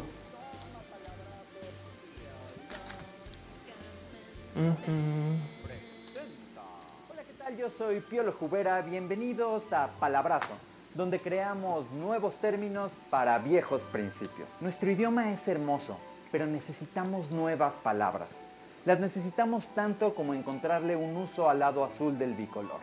Es por eso que aquí, en Palabrazo, nos hemos dado a la tarea de bautizar todo aquello que ya existe, pero que aún carece de nombre. Por ejemplo, urge un término para llamarle a ese tipo que cada principio de año se inscribe en el gimnasio, paga varios meses por adelantado y nunca vuelve a poner un pie ahí. Así de... No, desde qué hora sí, ahora sí voy a ir, nada más me ando, me ando esperando de que me, de que me recupere de una lesión que traigo aquí en, eh, en el miñique. Y no, ahora sí, con Toño, con Toño. Bueno, el caso es que Piolo procede a hablar. Por lo menos cada enero, pero nunca pone un pie ahí a menos de que se quede sin agua caliente en su casa. No, ahora sí, ahora sí, esta ya es la buena. Pues, ¿cómo, va a faltar si ya me compré mis chores? Mira. ¿eh? A ese terco fantasioso yo propongo llamarle gimnesio. Y la definición quedaría a las de acá. Gimnesio. Dos puntos. Eterno fortachón en potencia, terco en esencia e iluso con persistencia, pero cero en asistencia. Gimnesio. Este fue el palabrazo Bueno, de hoy. este no más porque quería hablar un poquito más de Piolo Jubera de lo eh, socialmente aceptable. Mentira, siempre será divertido hablar de Piolo, pero pues Piolo justo eh, juega ese juego. Ese juego se juega mucho en la impro em, de el, el darle eh, nuevas palabras a cosas que ya existen y demás. Y entonces Stephen Colbert, quien viene de la impro, presenta una palabra que se llama truthiness. Y él dice qué es truthiness y procede a definir truthiness. No se las puedo mostrar en vivo, pero busquen el video, por favor, véanlo completo, porque él explica que las verdades eh, de las noticias em, no vienen del conocer. O sea, y se está burlando de cómo los noticieros, aún en el 2005, ya daban noticias falsas porque las noticias que daban los noticieros ya no eran noticias, no vienen de libros de referencia, no vienen de, de- del saber, no vienen de la gente estudiada, em, eh, sino que más bien eh, vienen de cómo se sienten las noticias. Entonces, eh, justo lo que dice es lo bonito de los sentimientos es que no tienes que pensar, solamente tienes que sentir las cosas. Y lo chido es que entonces él dice que en vez de leer el prompter como cualquier presentador, él dice yo les voy a sentir el prompter. Saben? Pensemos en esos dos segundos. Él lo que está diciendo es yo no les voy a decir qué pasó, yo les voy a decir qué sentir. Y él lo dice a modo de broma en el 2005. Pero el tema es que las noticias falsas lo que quieren hacernos es hacer sentir y por lo general es miedo o quieren hacernos sentir cosas, quieren que nos quieren tener en esta posición irracional. Entonces, si tenemos una noticia y está escrita de tal modo, está redactada de tal modo que quiere que nos sentamos indignados o indignadas, es muy probable sea falsa. ¿Me explico? Piensen en eso. Eh, eh, yo sé que esto es, esto es un- como un largo análisis de eh, quizás muy profundón, pero chequen, busquen esto. The Word Truthiness del Colbert Report es una parodia cuando le está presentando, pero tiene tanta pinches verdad y por eso es una buena parodia, no? Porque lo que dice es que eh, los noticieros ya no te están diciendo qué pensar, sino qué sentir. Y justo eh, eh, ahí, a ver si lo encuentro, eh, Vox Comedy, eh, a ver si lo encuentro así solito. Em, Vox es un canal muy chido em, que, que nada, lo encuentran en YouTube. Y el tema es que a veces hacen análisis acerca de cómo funcionan las noticias, ¿no? Entonces, esto es Vox. Lo van a reconocer con su logo amarillo. De hecho, hay una serie muy bonita de Vox que se llama Explained, que la tienen en Netflix. Y en algún momento hicieron un análisis acerca de cómo las noticias de comedia funcionan.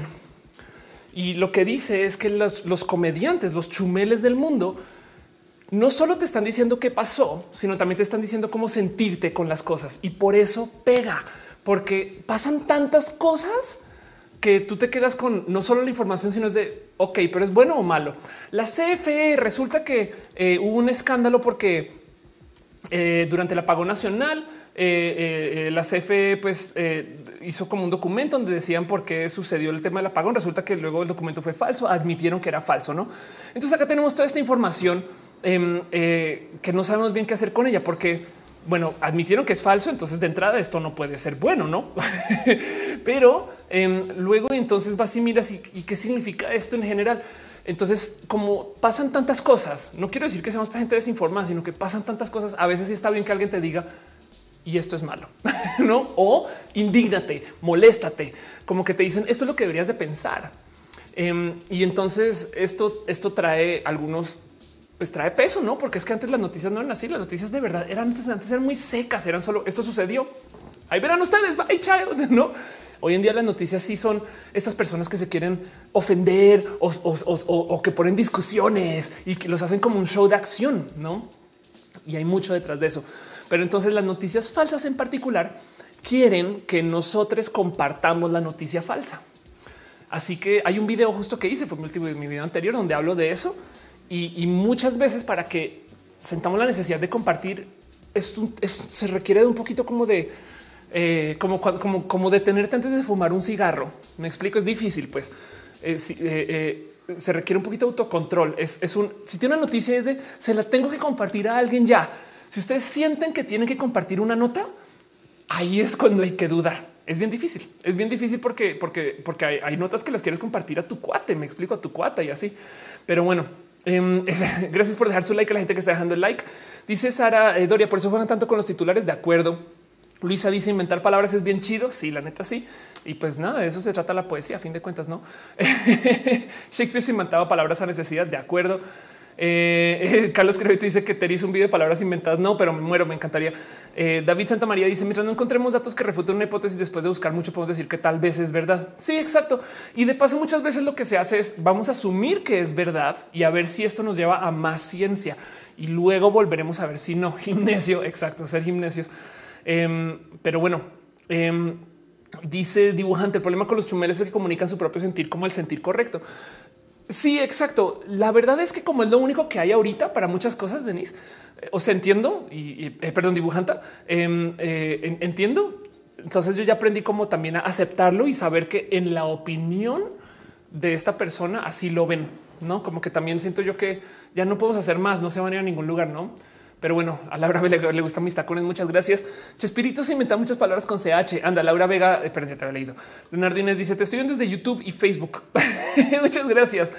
Muchas gracias, de verdad. Bueno, em, quería hacer, quería compartir con ustedes dos cositas y estoy pisando el stream de varias personas. Hoy no debería de estar haciendo stream, pero, pero sepan que hay de todo para platicar. Hay muchas cosas y Roja vuelve el próximo lunes. Eh, entonces, no más por fines de hacerlo, voy a volver a pasar la cortinilla porque quería hacer una prueba en vivo de cómo va a ser el roja del lunes.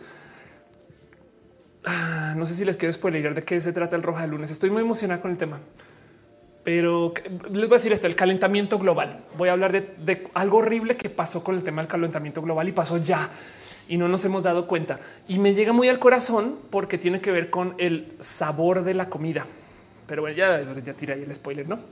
Ro Morales dice: Pusieron un video que no tiene contexto, eh, eh, más que para hacerte sentirte en caos. Anda. Dice Ricky, es curiosísimo porque muchos eh, asentía conmigo porque de pronto varios te conocían por una entrevista que tuviste con la Micha, con Adela, ah, que y un unitario así. me encantaría. Yo hasta me propuse para ya te conocer, platicar contigo. también mencionabas sobre un video tuyo en donde al final nos abrazas. Qué chido. Em, gracias. sí, la verdad es que todas esas entrevistas yo las subo acá porque pues nada, se sube acá em, y para que vivan, no? Dice Riolta, nos vamos a quedar sin sal. No es peor. Eh, es más raro. La mascarilla es en el océano. Laura Vega, dinos, dinos cuándo es. Va a ser el lunes, el lunes a las 8, como todos los lunes de Roja que bien vuelven a arrancar. Y de hecho, formalmente eh, se había anunciado que Roja volvía la próxima semana. No más que igual quise hacer show ahorita Em, para probar el nuevo setup y para ver cómo se siente y todas las cosas que tengo que operar y, acostumbrar un poquito que ahora tengo el prompter allá donde veo a, escritora cineasta a Wendy M eh, y a solo ya Kerman dice empezar a investigar. Sí, la neta sí. Em, pero bueno, Clarisa Díaz dice habías mencionado algo relacionado al sabor del vino. Exacto, por ahí va la cosa. Y es que descubrí como seis ejemplos más y está horrible, está horrible. Pero bueno, Dejémoslo para el lunes. Lilia Domínguez y los papers están sustentados en otros papers infinitamente hasta que llegamos a axiomas no demostrables y me dicen que la ciencia no es dogmática. Exacto. Eso, eso también es una realidad. Y, el problema es que nunca vamos a saber, pero es que, a ver, em, hace nada dieron con que la edad del universo puede ser, si mal no recuerdo, algo así como de eh, eh, eh, que son 14 mil millones de años y el rango de error es algo así como de es más, puedo buscarlo rápido porque quiero, no quiero tener esos datos mal. Age of Universe. Ok. Em, este eh, aquí está. Sí, perdón, 14 mil millones de años y el rango es eh, algo equivalente a 10 veces la edad de la Tierra. El rango de error, perdón. O sea, mejor dicho, en el rango de error de la edad del universo, del cálculo de la edad del universo posible, además, porque hay que entender qué significa la física cuando está comenzando todo después del Big Bang. En, ese rango de error se pudo haber dado y destruido la Tierra 10 veces. Entonces decido un poco de eh, vamos a asumir que esto es verdad por ahora y vamos a seguir con el resto de la ciencia, ¿no? porque si no, no nos vamos a. En fin, eh, escritora dice cómo recupero mi insignia de fan destacado. Es algo de Facebook, no? Yo creo que nomás tiene que ver con la cantidad de publicaciones eh, y ya volverá todo porque ya estoy publicando otra vez, no? A lo mejor también va por ahí. Pero bueno, em, dice Luisa de Mont de la edad de todo el universo. Sí, exacto. Hablar acerca de la edad del universo es una cosa bien rara porque mm, el tema es que primero que todo ya se sabe que el universo está en expansión y entonces, eh, pues cómo mides eso? Bueno, pues puedes ver eh, esta gráfica es la clave. No, esto, es como ah, los, rezagos medibles del Big Bang. Y entonces puedes ver exactamente eh, eh, como qué tan rápido creciendo el universo. El problema de hablar acerca de la edad del universo que si el universo, digamos, es una, por así decir, burbuja que está creciendo, y esto me acuerdo que me lo dijo un profesor de física así con cara de yo no sé, güey. Si es una burbuja que está creciendo, es si esto es el universo, que hay afuera del universo.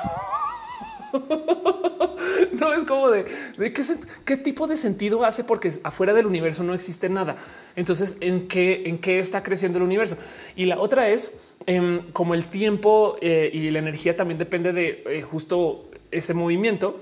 Entonces, eh, a medida que comienza el Big Bang, el tiempo se maneja muy diferente que ahora, no como que a lo mejor los primeros 10 años realmente en otra medida de tiempo que es inmedible hubieran durado 100 años, ¿no? Y entonces eh, el, tiempo se va acelerando y decelerando.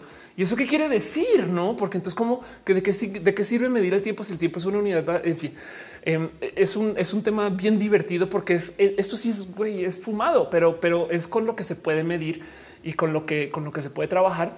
Y esto luego ayuda a poder entender por qué cuando haces cosas como apuntar un telescopio a una zona del espacio que parece que es completamente negra, de repente aparecen galaxias y viejas. Es como esa galaxia no debería estar ahí, pero ahí está. Ah, es porque la luz le toma tiempo llegar acá. En fin, no, este es física bien divertida, la verdad. Pero bueno, Clint dice anteriormente lo que se veía en la TV era lo que se asumía era verdad. Ahora todos generan su perspectiva. Em, sí, y yo creo que es muy a propósito. ¿eh? Eh, es excelente porque hoy se cuestiona todo es que justo eso es lo que yo creo que no está pasando. La gente no está cuestionando, la gente está aceptando lo que le digan porque piensan que todo el mundo está hablando desde la verdad. Yo por eso digo también que, eh, eh, pues que en últimas hasta lo que se dice aquí hay que dudar, no? O sea, invito a mucha gente a que a que platiquemos acerca de las cosas. Pero bueno, Carlos Cravioto dice cuál sería tu reacción si la ciencia descubre que vivimos en una simulación? Pues nos sorprendería mucho porque quiere decir que si vivimos en una simulación, hubo alguien que a lo mejor se sentó en un generador de personajes y me creó a mí.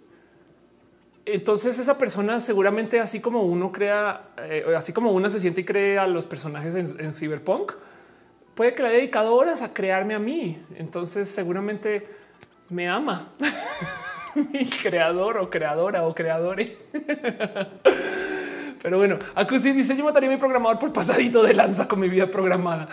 Em, Cristian dice yo buscando la simetría de colores en las uñas de Ofelia, pero no resulta que eh, son dos uñas azules. Sí, no tiene nada que ver. Es más, ¿sabes qué pasa? Yo me levanto las uñas y con el barniz que tenga más cerca me las vuelvo a tapar. Entonces son como todas mutantes. Pero técnicamente los colores que estoy usando ahorita son color plato de Sunburns. Pero bueno, en fin, em, dice Mónica Gavilanes, somos unos Sims jugando los Sims un poquito, es muy posible. Sí, Daniel dice, por eso damos de tu foto, porque quizás es pantalla verde, quizás es pantalla verde. Em, pero bueno, eh, Suriel dice tu canvas del tiempo es espectacular. Lo tuve que ver mil veces. Ay, tengo que revivir ese canvas. Y Luis Rico dice que somos creados random por código. Es muy posible también. Carol Flores dice eh, que padre le caigo bien a mi programador. Exacto. Em, se presta para muchas interpretaciones muy divertidas, la verdad. Eh, no sabemos. El, el, tema aquí es no sabemos. Yo creo que la mejor conclusión acerca de la interpretación de la realidad, cualquiera que sea, es lo que se da en Blade Runner. ¿Por qué es tan importante Blade Runner para mí en esta historia? No más para repetir de qué se trata la Blade Runner original. Blade Runner, eh, este aquí, aquí está la peli, una peli con Harrison Ford que si no han visto, vuelvan a ver, pero vean la versión del director. Y el cuento con Blade Runner, por si no la recuerdan, es que eh, en la película básicamente nos presentan un personaje que está buscando eh, no robots, sino una serie, por así decir, de clones que se llaman replicantes. Los replicantes son, por así decir, como clones de humanos, pero que son más capaces. Y el tema es que es muy, muy, muy, muy, muy, muy, muy difícil saber si son replicantes o no, porque además hay replicantes que no saben que son replicantes. Y entonces hay mucha eh, eh, ciencia ficción colgada detrás de esto, pero porque yo sé que la van a ver y si se los spoilereo así de todos modos, Em, la van a gozar. La conclusión de Blade Runner al final de todo el cuento, y es que es una conclusión que aplica para la realidad. Me explico. Eh, aplica para, aplica para la gente trans, eh, aplica para eh, el síndrome del impostor, aplica para tantas cosas. pero Blade Runner, la original, Harrison Ford se percata que no solo es requete re difícil saber si alguien es replicante o no, sino que si es tan difícil de saberlo, entonces qué importa saberlo? No, esto es una conclusión bien compleja de, ver, porque al final lo único que te dicen es el güey deja un, este, eh, eh, un, un trocito de origami en la mesa entonces, ¿cómo llegas a esa conclusión, Ofelia? Es porque el güey ya no quiere investigar. El güey ya de repente dice, ¿sabes qué me vale gorro? ¿No? Entonces, ¿cómo se aplica esto con la gente trans? Si tú estás lidiando con una persona que, o sea, es mujer o no es mujer, güey, yo no sé, pero, pero, ¿y si, y si sí lo es? ¿Qué? ¿Me explico? Em, e, es la misma conclusión a la que a la que se llega en Star Trek para hablar de Star Trek en, en en Measure of a Man, este, este episodio que hablo y hablo y hablo, hablo acerca de cuando juzgan a Data, que es el cyborg, y lo juzgan para averiguar si es robot, literal. Entonces lo llevan a juicio y él tiene que comprobar que no, que no es, que es un ser viviente. Sí, es un androide, pero es un ser viviente. Y entonces la conclusión del capitán Picard es literal lo mismo que Blade Runner. Es él dice, y si sí lo es, ¿qué? No? y, vean el poder de eso, porque en vez de clavarnos en no, esa persona no puede ser mexicana porque no se crió. Y si sí lo es, ¿qué?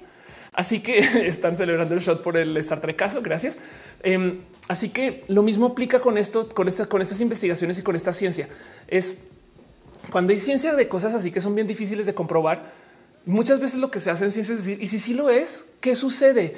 Y sigamos trabajando de aquí en adelante, no como que asumamos que esto sí está aquí. El tema de la pseudociencia es que ya se comprobó que no es así. Me explico, porque además su ciencia no se sostiene. Si la Tierra fuera plana, entonces la gravedad cómo funciona. Si la gravedad, o sea, y la gravedad ya sabemos que tiene que funcionar alrededor de estas semiesferas en las que vivimos, porque si no, tú no podido enviar naves al espacio como las enviamos. Me explico.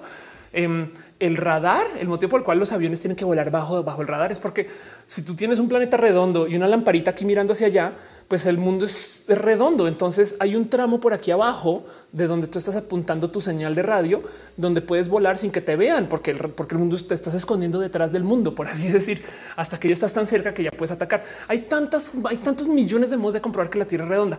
Entonces la ciencia, la ciencia de la Tierra plana, por más que le des cabida, no funciona porque no tiene poder de predicción. Pero la ciencia que sabemos que sí funciona y que tiene poder de predicción y que se puede aplicar y demás y todo esto justo en muchos casos todavía no se ha comprobado. Ahorita el tema de las ondas gravitacionales, no sé si se acuerdan de eso, se hizo un experimento para comprobar que existen ondas gravitacionales. Y eso es bien rarísimo porque quiere decir que la gravedad puede variar y, entonces hasta nos deformaríamos pasando por la onda gravitacional, pero no nos damos cuenta porque, porque se deforma toda nuestra existencia al tiempo, no además por un tramo que es bien imposible de medir, pero se mide. Em, y para comprobarlo, tocó eh, trabajar con un experimento que existió 100 años después de que se escribiera la posibilidad de que sucediera. Y hasta entonces se comprobó, ¿no? Pero bueno, en fin, em, este, qué saludito tiene Ofelia. Eh, Pablo Collar te dice que se hace que el, eh, para que el chat salga en la transmisión. Estoy haciendo una cosa que se llama restream. Eh, Suriel pregunta que si he visto veneno. No, pero la recomiendo. La recomiendo mucho. Veneno es chida, no más que me cuesta mucho ver series de otras personas trans no más porque tiene peso sentimental, no, pero la recomiendo. O sea, véanla. No, no, tome mi palabra con eso. Man Hodler dice em, teniendo en cuenta que eso se acumula resta es la escucha. puede ser. Eh, es Laura dice ya me revolviste Adelita. Eh, qué bueno. Y, entonces mi palabra de nuevo no es, no es, mi palabra no está en cemento. Mi palabra es para detonar nuevas investigaciones, más googlazos. Si yo logro que, que, que todos, me incluyo, nos quedemos con una chispita e investiguemos, yo creo que eso es lo que quisiera, ¿no? Pero bueno, Daniel Cardona, imagínate que nos damos cuenta que vivimos en una simulación y ahora qué hacemos? No creo que va una nave espacial a decirnos que ha terminado el experimento, todo seguiría igual. De hecho, yo creo que si se comprueba que vivimos en una simulación, va a haber, va a haber alguien que va a decir, claro, y el simulador es Dios. Entonces van a ajustar la religión para que resulta que eh, nuestro programador sea pues Dios, básicamente ya. Y entonces no, eso puede suceder. Pero bueno, en fin, em, Adrián dice, ¿no has pensado en hacer un podcast? Em, de hecho, estos mismos videos se vuelven podcast. Entonces, si me buscas en Spotify, ahí estoy. Clarisa Díaz, si el universo se expande y seríamos parte de la expansión, tenemos libre albedrío. La ciencia dice que no. Em, no hay mucha unión entre la una y la otra, pero eh, la ciencia Eh, al revés, dice que sí tenemos eh, libre albedrío. Desde la ciencia en física, el libre albedrío se maneja así. El universo no está escrito. Me explico. Hay procesos de azar. Entiéndase, uno, mientras hay más entropía, entonces hay más azar, no? O sea, hay más energía que está libre o que es manipulable y usable. Ese azar es nuestro libre albedrío, porque, porque si viviéramos en un universo determinístico, entiéndase que todo ya se sabe para dónde va, porque ya sabemos todas las leyes de toda la física. Entonces ahí perdemos la decisión, pero hay cosas que no se pueden predecir porque tienen procesos de azar. Todo lo cuántico tiene procesos de azar en el cerebro, al parecer hay procesos cuánticos que vienen de esa química. Eh, ahí, todo lo que quieras en energía eh, cuántica, básicamente en todos los procesos atómicos y para rematar la misma creación de los químicos, etc. Todo eso. Entonces, eh, al revés, se habla mucho de, cómo si hay libre albedrío porque hay procesos de azar. En una época se, se peleó mucho con eso el mundo de la física. Y hay una frase muy célebre que dice Dios no juega los dados pero ya se comprobó que sí. ya se sabe que hay azar. O sea, sí o sí es bien raro, pero la física cuántica pues nada nos pone a pensar. Pero bueno, em, dice Tefi Cabreras, eh, el programador nos programó para que no podamos comprobar su existencia. Es posible, sí. Entonces, en últimas llega un tema de y si sí y si no, no, en fin por su eh, la formación en física, dice Luisa, ah, porque alguien preguntó. Eh, Robin Yonko dice el mundo espiritual se dice que si no estuviéramos en una simulación, nuestro yo de la séptima octava dimensión sería quien nos construyó como si fuera un videojuego algo así. Leí una vez. Wow, qué divertido saber de séptimas y octavas dimensiones. Em, em, dice Laura Sofía, Dios o diosa o diose. Exacto, más no odioso. Fernán dice: ¿Has visto Soul? Amé Soul con todo mi corazón y quiero el soundtrack de Soul de paso por Trent Reznor y eh, John Baptiste. Pero bueno, Ana Sol dice no vamos a comprobar porque qué tal que el programador fue programado. Es muy posible también. ¿eh? Neko dice que emoción. Gracias. Eh, Alex García dice piñeja, una comunidad que otorga abrazos sin distinción para reconfortar el alma, el ser llena de piña en las publicaciones, todo tipo de sticker como símbolo apoyo, amor y sonrisas. Exacto. Eh, Van Hodler dice conoces a Migala. Conozco a Migala y quedamos de colaborar y todavía no hemos hecho nada porque somos vagos. Yo creo vagas. Daniel Cardona dice: Según date un vlog, si logramos crear una simulación tal y como nuestro mundo, lo más probable es que si vamos en una e incluso que seamos una simulación dentro de otra que está dentro de otra. Exacto. El tema aquí, lo importante aquí con el tema de la simulación que lo estamos hablando hoy, es no asustarnos con eso. Es, es eh, si vivimos una simulación, pues qué bueno y ojalá esto nos dé chance de modificar nuestra realidad para nuestro bienestar, no? Eh, o para entender cómo, cómo llegamos acá o para no como que em, el tema es si vivimos una simulación, lo importante aquí es aprender a quitar el uh, es pues bueno, ok, qué bueno, ok, descubrimos que vamos en una simulación y entonces ahora a ver qué tal que eso nos desbloquea el viaje intergaláctico. Saben, no sé, como que eh, eh, no, no, no. El tema aquí es no tenerle miedo a, a, los procesos que tienen que ver con la curiosidad, no, sino que pues ojalá y sirva para tener pues poder de bienestar, por lo menos, no? Kim Delon dice: Me da un chingo miedo la idea de una simulación. Me gustaría preguntarte, no, no por no por hacer menos tu comentario, Kim, sino por no es que ese es el punto. ¿Por qué nos da miedo? ¿Por qué nos da miedo? No, qué es lo que pasa? Decía yo en un video hace nada que la gran mayoría de los miedos de la tecnología son el miedo a la pérdida del libre albedrío. Y es verdad, nadie quiere ser esclavo de nadie, no? La verdad es que ya perdimos mucho libre albedrío en muchas cosas que en últimas eh, no tenemos control, no? O sea, no tenemos decisión alguna de dónde nacemos, no tenemos decisión, pero, pero sí podemos controlar qué hacemos después con nuestra nacionalidad. Por eso es importante creer en que tú puedes cambiar todas tus condiciones de nacimiento. Em, no tenemos control alguno sobre nuestra educación, nuestra formación, las cosas. No hay muchas cosas en las que estamos, o sea, no tenemos libre albedrío sobre eh, cómo nuestro tío nos va, cómo alguien nos va a tratar en la calle, no? Lo que sí podemos controlar es cómo respondemos a eso. Pero el punto es que eh, eh, hay algo ahí por solucionar, porque el miedo, el miedo, el miedo base que le tenemos es el miedo a la pérdida de libre albedrío. Pero qué tal que el descubrir que estamos en una simulación sirva para trabajar otras cosas y, o sea, descubrir exacto que digo que estamos en la Matrix. Mónica dice estamos en la Matrix. Descubrir que estaremos en la Matrix igual nos puede desbloquear em, el poder volar, no? Que de paso no sé si han visto esa teoría de que la Matrix afuera de la Matrix sigue siendo la Matrix. Y básicamente ese espacio afuera, la pelea con los robots y todo eso, eh, está creado para ejercitar a los, cerebros más para que puedan generar más energía. Pero bueno, en fin, eh, hay un chingo de teorías de eso eh, y son teorías, pues son, paparruchas, pues, o sea, son, son, son nomás por, por, lo, divertido que es trabajarlas. Pero bueno, eh, dice Adrián, ¿crees que la diabetes algún día tenga cura? Pues al parecer con todo eso que está haciendo con la modificación genética, yo, o sea, algún día sí. La pregunta es si este día es en un año o en mil. Es otro cuento. Eh, Marcos dice, ¿nos puedes explicar la física cuántica para extra domis en tres minutos? Uf, ok. Sí. Um, ok, vamos a hablar de la física cuántica rápido. Voy a tratar de simplificar esto lo más que pueda. Um, algo pasó. Vamos a ver. Un momento, un segundo. es que la física cuántica es algo importante, pero el cuento es el siguiente.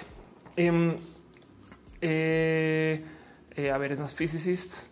Eh, eh, foto. Vamos a ver si lo encuentro aquí. Es una foto. Sí, ok, aquí está. No puedo creer que la encuentre así de fácil. Pero bueno, em, el cuento es a eso de 1900. Ponle. se creía que la física ya estaba completa. Ok, ahí te va. ¿Por qué se creía que? Porque ya se había analizado todo, por así decir, no?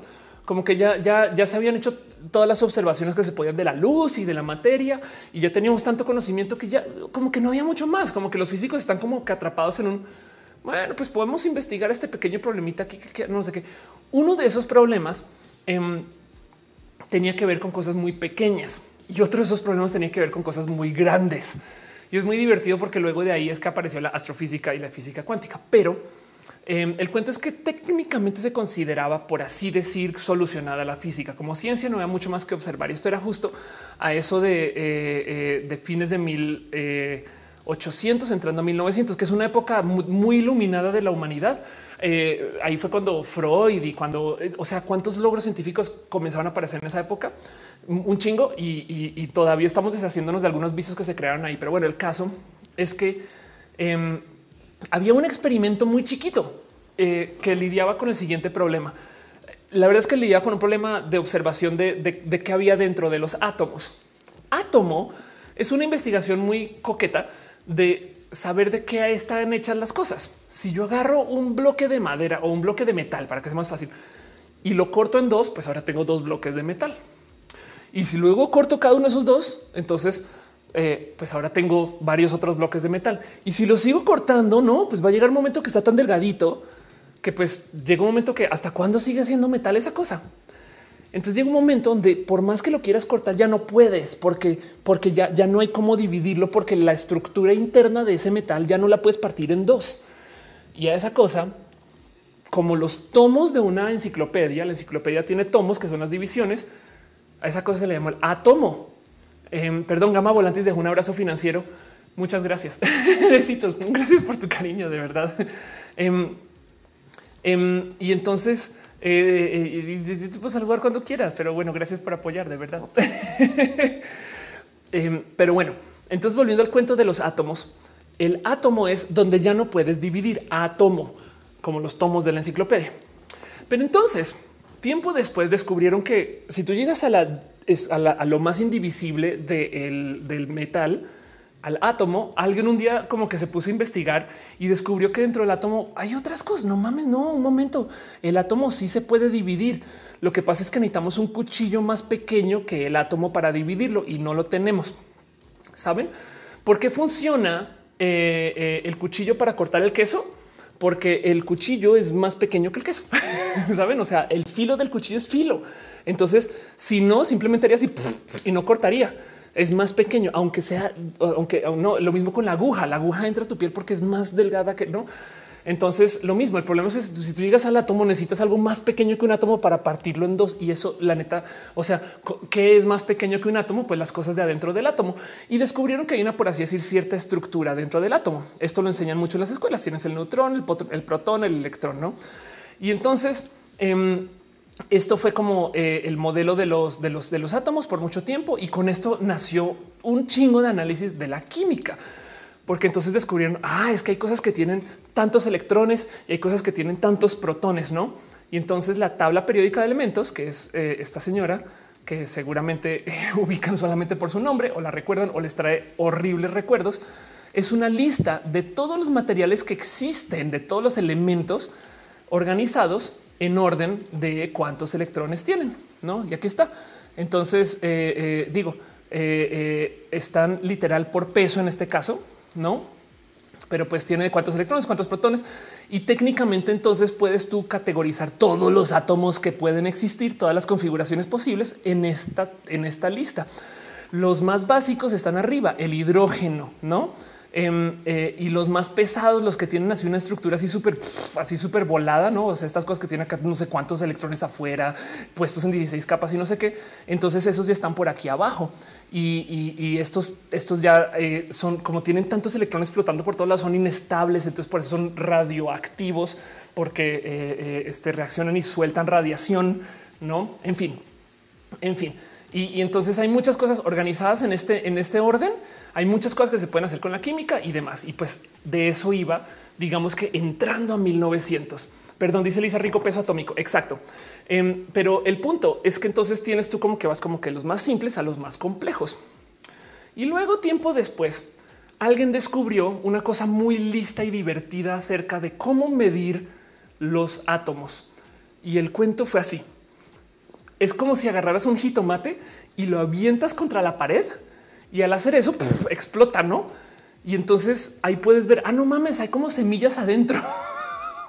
pero tú no, tú, o sea, tú no tienes la fuerza para romper el tomate o el jitomate, pero si lo avientas contra la pared, ahí sí. Y entonces esos fueron esos experimentos que comenzaron a comprobar que, ok, hay cosas dentro de los cositos que, que conforman al átomo. Y imagínense esto, átomo, o sea, ya no se puede dividir. ¡Ah! Resulta que sí se puede dividir, no mames, porque tenemos protones, neutrones y electrones. Y ahora la gente comenzó a experimentar. ¿Y qué pasa si esto contra la pared? no mames, hay cosas dentro de los electrones. ¿Qué pedo, güey? O sea, ¿cómo es esto, tal y? Y a esas cosas se les dio de nombre quark. Entonces, los quarks son em, una expresión de la energía bien pinches raras, güey. Porque básicamente lo que, lo que, eh, lo que conforman son las cosas que están dentro de los protones, las cosas que están dentro de los neutrones y para rematar tienen un orden donde tienen que existir por triadas o por parejas, ¿no? Y no solo son los quarks, sino son también las energías que unen a los quarks adentro. Entonces se creó una cosa que se llama el modelo estándar em, de partículas, que básicamente es una lista de todos los quarks que existen, ¿no? Eh, eh, y esto también es una lista que ha ido cambiando a medida que se pueden medir más y tienen los nombres más divertidos del mundo. Parecen Pokémones. Up, Charm, Top, Down, Strange, Bottom, Muon, Tau, Electroneutrino, Moneutrino, Electromagnetista, Tau, Neutrino. Y aquí están también estas cosas que se llaman bosones, ¿no? Eh, y, y, justo de acá es que viene la famosa partícula de Dios, no el bosón de Higgs. Pero bueno, el punto es que estos son entonces los nuevos átomos, por así decir. El átomo era la expresión más chiquita no he llegado, todavía a la, física cuántica. ¿eh? Em, el átomo era la expresión más chiquita de la materia. Luego descubrieron que hay adentro hay neutrones, electrones, no sé qué.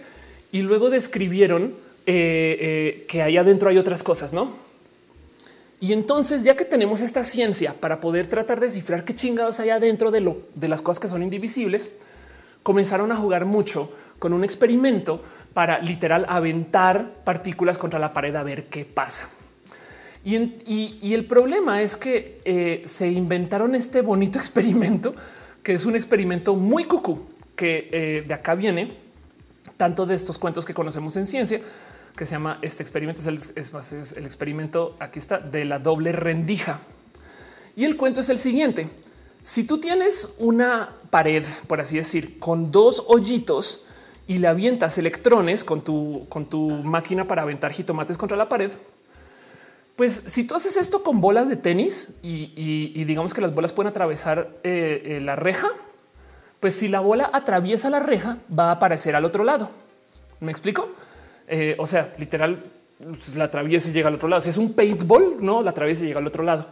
Em, pero entonces el tema aquí es que se descubrió que si tú avientas electrones contra esa rendija de dos hoyitos, al otro lado no se hacen dos filas sólidas, güey.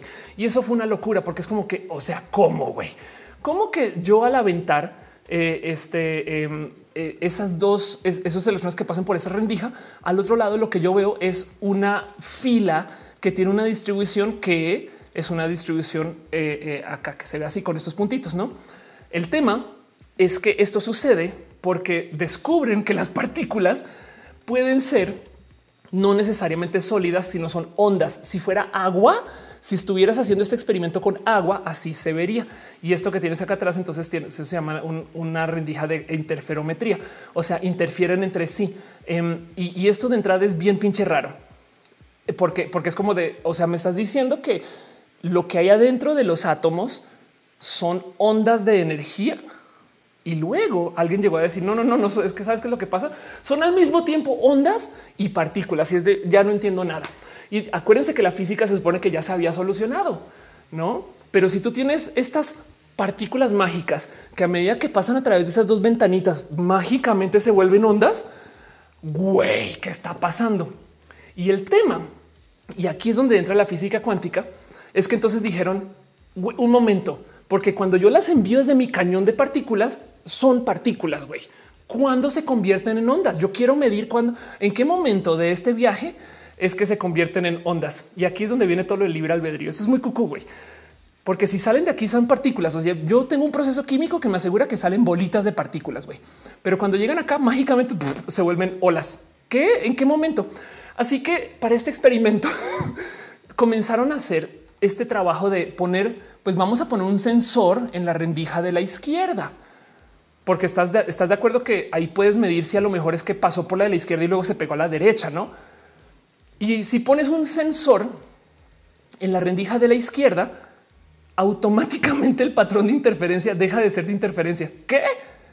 ¿Qué? O sea, ¿cómo perdón? Si tú pones una, camarita, por así decir, en la rendija de la izquierda, en ese experimento que se ha replicado millones de pinches veces, dice Daniel, los científicos dijeron qué onda.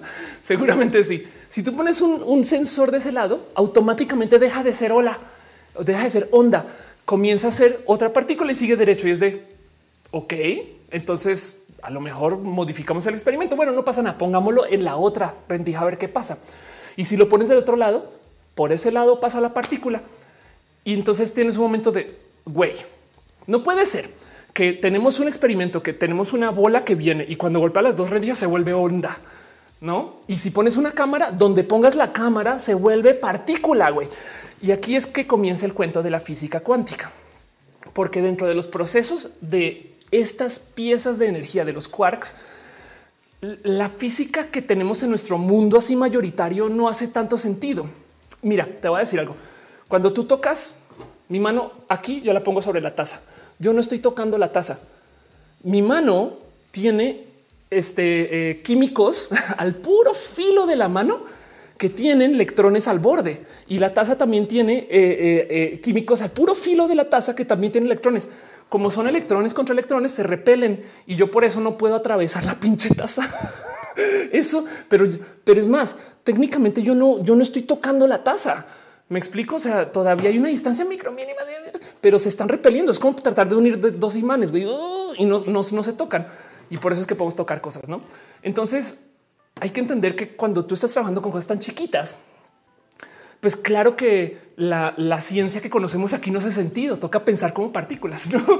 Em, y entonces, cuando tú estás lidiando con los quarks y con esta expresión de la energía tan rara que son los quarks, toca comenzar a pensar qué está pasando aquí adentro.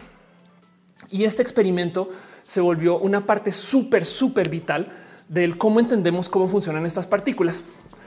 Porque acuérdense esto que les decía que en la ciencia toca dejar que los resultados te manejen, no? tú tienes el resultado por loco que sea, por contraintuitivo que sea, tú dices, bueno, vamos a asumir que eso es verdad, ¿no? Perdón, Eduardo, deja un abrazo financiero. Muchas gracias, de verdad. Muchas, muchas, muchas gracias. Eh, amo la física cuántica. Eso. Pues el cuento aquí es que llegaron a la conclusión que si tú observas la partícula o la onda, porque no sabes si puede ser ambas, se vuelve partícula y ahí esto es rarísimo. güey. Eso es una conclusión bien cucú. Si tú la observas, se vuelve lo que observas. Si tú dejas de observar, vuelve a ser la interferometría y siempre ha sido ola o onda. Eh, y, entonces, ¿cómo llegas a esta conclusión? Güey, después de hacerlo 100 millones de veces decir es que es lo único que se puede concluir. y de hecho, justo de ahí viene el famoso cuento del gato de Schrödinger, porque lo que está diciendo es, a ver, eso es como si yo te dijera que hay eh, una cosa que puede ser dos cosas a la vez hasta que la observas. Sí, exacto. Dice Julián, ¿por qué no ponen dos cámaras? Si las pones y, donde las pones, o sea, donde pones la cámara, mide, es el tema. con, la, con la física cuántica se llegó a la conclusión de que parte de la realidad existe porque se observa. Pero ¿qué significa observar? Seres unos, ojitos de seres humanos viendo o que hay reacciones químicas o que hay intención de observar. Hay gente que ha experimentado con eso. Em, y, lo que, lo que se, se maneja con la física cuántica es todas las posibilidades pueden existir hasta que alguien lo observa y entonces se colapsa. Se colapsa una realidad y esa es la que observas. Y entonces hay gente que se ha puesto muy metafísica con esto, ¿no? Hay gente que se ha puesto muy de, oye, entonces vamos a observar las realidades que yo quiero que sucedan, ¿no? Y hay gente que ha experimentado con eso. no, el punto de la física cuántica es que se llega a la conclusión de que las cosas pueden estar en dos estados diferentes a la vez. Hablemos del gato de Schrödinger. Schrödinger para poder decir, para, no más para casi que burlarse un poquito de, esta situación, o sea, para decir, vean lo absurdo que es esa conclusión, él propuso un experimento que no mucha gente eh, entiende o, ha leído bien cómo funciona, pero pasa nada, no tienen por qué saberlo, me explico, donde le decía, imagínense que yo tengo una caja y adentro de la caja está un gato, perdón, hay un gato y el gato tiene veneno y ese veneno es, está en un tarrito que está sellado, pero se va a romper en un momento al azar. Ahora Schrödinger es físico. Entonces, ¿cómo sé que se va a romper en un momento al azar? Porque tiene un producto radioactivo, lo cual es incontrolable, eh, radioactivo. Y entonces, si yo dejo ese gato ahí por 10 minutos, es posible que esté muerto. El problema es que tanto así como el tú no saber que eh, eh, la, la partícula es onda o partícula, Entonces, ¿cómo hacemos? ¿Cómo, ¿Cómo trabajamos esto? Porque yo lo disparo como onda. ¿En qué momento se vuelve partícula? Y algún físico un día dijo, ¿sabes qué? Asumamos que todo el tiempo es onda y partícula a la vez. y hagamos matemáticas con eso. Digo, Erwin Schrödinger está trabajando otro, otro proceso en particular de, dualidad, que es el de velocidad y momento, en fin. Pero lo que quería decir era, ese gato que está dentro de la caja está o vivo o muerto. Y lo que ustedes están diciendo es que para que funcione esta matemática tan cucú que están, que están presentando aquí, tenemos que asumir que está vivo y muerto al tiempo. Y ese es el experimento del gato de Schrödinger. Por eso son dos cosas a la vez, porque él dice este gato está vivo y este gato está muerto al tiempo, cosas que no deberían de poder suceder. Y entonces eso es el problema de la física cuántica, que hay muchas cosas que toca asumir las dos, no? Y entonces cuando estamos hablando de seis partículas diferentes, diez partículas diferentes, y ahora resulta que hay partículas que se pueden entrelazar y, entonces tienes que trabajar con dualidades y una cantidad de cosas que a los pobres físicos este, eh, de 1900 les voló los sesos, güey les explotó la cabeza. Ahora, qué tan importantes eran estos físicos? Vean esta foto, vean esta foto nomás. Esta foto se tomó este, en, la conferencia, en la conferencia en 1927, donde están a ver si reconocen algunos de estos dolores de cabeza. Albert Einstein, Marie Curie, Erwin Schrödinger, Paul Dirac. No, no está en la lista completa los nombres.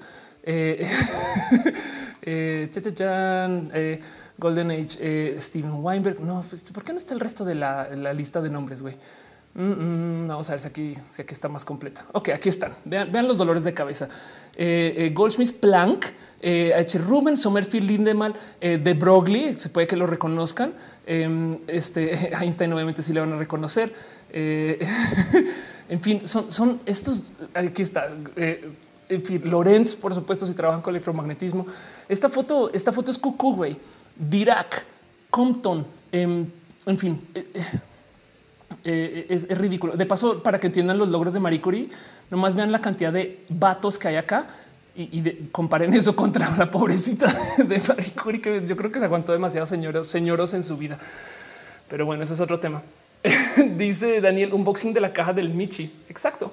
Pues lo que, lo que decía justo el experimento del gato es que no hay que saber, hay que asumir que está vivo y muerto al tiempo. Entonces, el tema con la física cuántica es que estamos viendo qué hay dentro de los átomos y, se volvió muy metafísico. O sea, hay gente muy, muy eh, espiritual que habla de la física cuántica porque puede tener esas interpretaciones. O sea, sí es verdad que, si las cosas, si existen 16, por eso se habla de los multiversos, no? Porque puede existir toda otra tierra que no se ha observado, no? Y, exacto, también quién está diciendo que puede que se hable de conciencia, puede ser. Hay tanto que no entendemos y, eso es muy nuevo. Digo, muy nuevo ya tiene 100 años, pero sigue siendo muy nuevo. Entonces, eh, eh, eh, yo creo que eso, esto es algo que ha sido muy bonito de ver y he puesto una cantidad ridícula de retos, pero gracias a que se ha experimentado con esto, tenemos hasta los celulares. Me explico como que hay tantas cosas que se pueden atribuir a estos experimentos de hace 100 años que hoy en día, pues nada, es, parte de la ciencia con la que trabajamos. Pero bueno, em, dice más a mí algo así como un agujero negro de la física.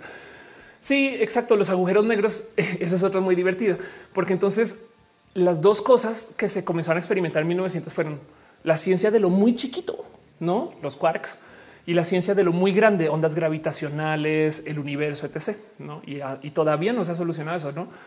Pero bueno, química de la fecha dice esa foto es un Olimpo de la ciencia. Exacto.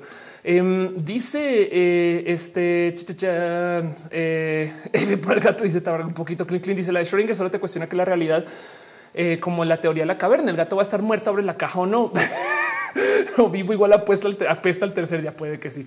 Em, María Fernanda dice qué opinas sobre la inclusión de los personajes LGBT en la animación. ¿Crees que el público infantil les debería presentar esos temas un tanto complejos? Son cero complejos esos temas la gran mayoría de gente LGBT que yo conozco habla de, saber ser LGBT desde los seis, desde los ocho. Em, eh, yo creo que si, si se pone en duda que eh, los temas que, existan personajes LGBT, entonces yo también debería de poner en duda que existan personajes heterosexuales, porque es igual. O sea, si, te parece complejo que dos hombres se amen, es igual de complejo que un hombre ame a una mujer y, se asume que es normal. Y, y, la verdad es que honestamente no tanto, no? Pero bueno, em, eh, yo creo que para un niño gay de 6, 7, 8 años es cero complejo eso. Y qué bueno que pueda ver que es normal en vez de que piense toda su vida que está mal hasta que cumpla 20 años y su psicólogo le diga estás bien. Pero bueno, Gama Volantes dice es como un pato haciendo cuac. un poquito así. Em, eh, Ángel dice este es, si se le este roja, no roja. Anda. Eh, Carlos Estornudo. Me gusta tu nombre. Dice cómo funcionan los videojuegos. Eh, es, software programático básicamente y se ejecuta, se ejecuta ese software. Em, pero bueno, eh, eso puedo explicarlo después. Dice Denise, escucho cambios en el volumen. ¿Alguien más? a lo mejor es porque me estoy moviendo yo en mi emoción dentro de todo y todo. O sea, como que voy, vengo, me paro, me muevo estas cosas. Puede ser. Eh, Amelie dice, este era un roja, no roja, pero como lo estamos observando, se volvió roja. Exacto. Carlos dice, a mí ir pensando en lo que los átomos de mi cuarto se vuelven ondas. Sí, yo tuve un profesor que me explicó esto. Imagínate que cada rayo de luz que viene a ti son todos los rayos de luz que pueden existir y cuando lo observas se vuelve uno. Eso con la vida. de nuevo, es una interpretación metafísica y el problema es que eh, eh, hay que saber leer con eh, inteligencia ese tipo de conclusiones, ¿no? Pero bueno. Clarisa Díaz, los matrimonios solían ser contractuales y no por amor. Ándale.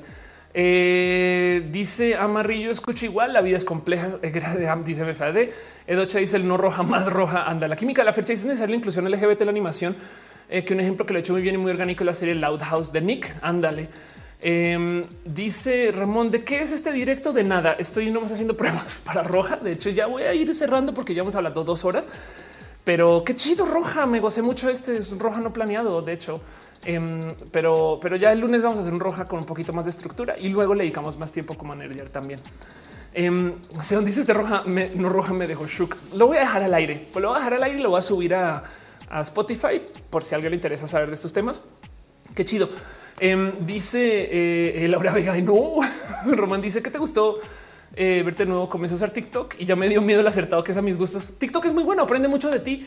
Nada, tú le enseñas a TikTok, sabes? Es, como que más bien un algoritmo muy bueno. Y así las cosas dicen en mis quarks se quedaron up. ándale. Acusi el mejor roja, el mejor regalo de Reyes. Ándale. Em, que de paso falta media hora, a menos que estés en otra, en otro uso horario. Em, pero, pero ahorita, ahorita en poquito cumpleaños, este eh, eh, Raúl Fomperosa. Pero bueno, lo más salud dejó una, eh, unas stars. Muchas gracias. Wendy Leme dejó unas stars. Gracias millones. Julián Jaramillo dice porque se llama roja porque yo fui pelirroja por muchos años y porque aquí estamos para convertir a la gente eh, en los sistemas anticapitalistas y vamos a hacer un show comunista. Wow, mentiras, pero pues así las cosas. Eh, Ernesto dice llegué tarde, por favor no lo bajen, prometo no lo bajo, no lo bajo. me, lo gocé mucho. Pues hablar de la explotación laboral en la pandemia. Híjole, está bien difícil, no? Como que porque en una parte es autoimpuesta, en otra parte eh, nos toca, pero yo creo que es más que explotación laboral. No estoy diciendo que no exista. Em, yo creo que estamos viendo más bien la decaída económica. Entonces, para mantener lo que tenemos hay que trabajar más. Fin. Y, eso tiene que ver con, con literal el hoyo económico, ¿no? Eh, Acusi está recordando que hay un server en Discord de fans exacto desde una pasada. Es muy chido y mucha gente bonita por allá. Fausto Ceturino dice: eh, este, Imagina que los maestros hablan así en sus clases.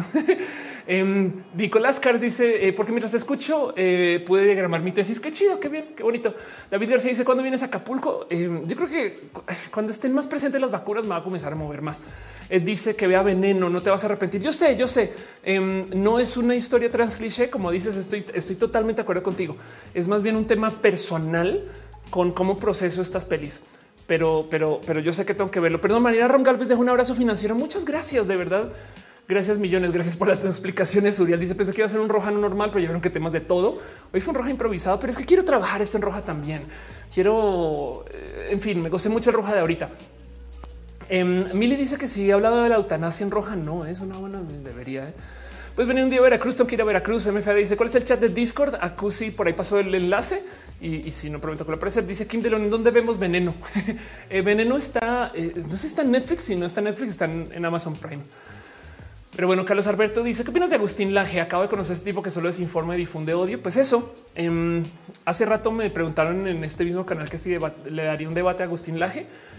Agustín Laje es tan antiderechos en su discurso que yo sospecho, eso es un, estoy poniendo la teoría de la conspiranoia otra vez, sombrero eh, de, aluminio, pero yo sospecho que es a contrato a pago, porque yo a veces es, quizás es un modo también de yo racionalizar el odio de esta gente. No es como de no puede ser que alguien le dedique tanta eh, energía en su vida a ser antiderechos y hablar, a negar identidades, no como que solo porque sí, como que siento que es una plataforma y, y hay gente que le da dinero a estas plataformas.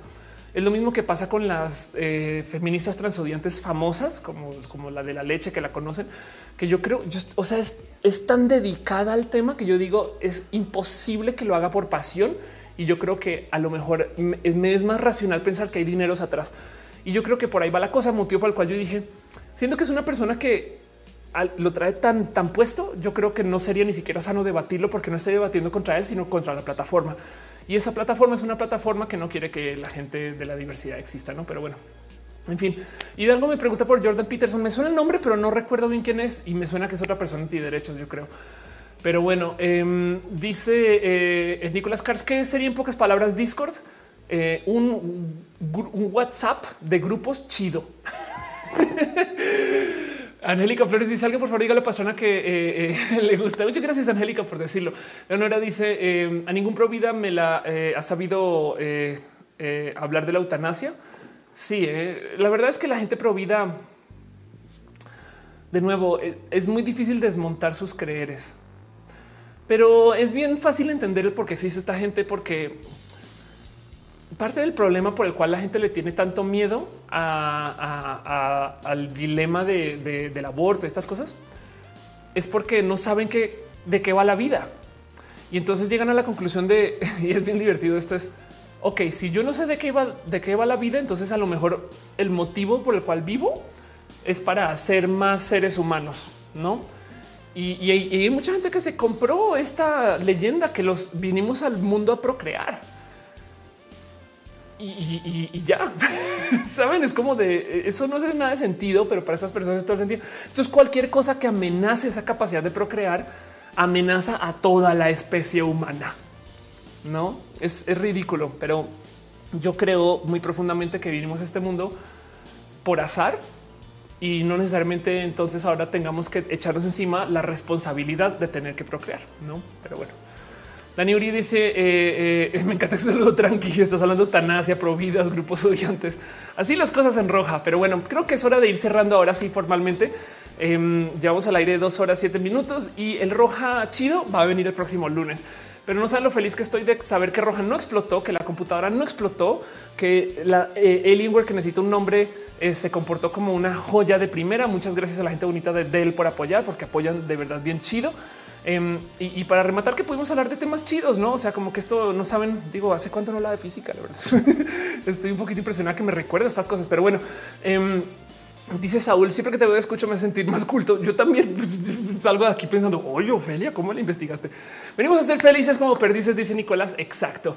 Em, y dice Gerardo, si venimos a este mundo al azar, entonces ¿por qué, eh, este, ¿por qué se debería dejar eh, a una decisión el acabar con una futura vida?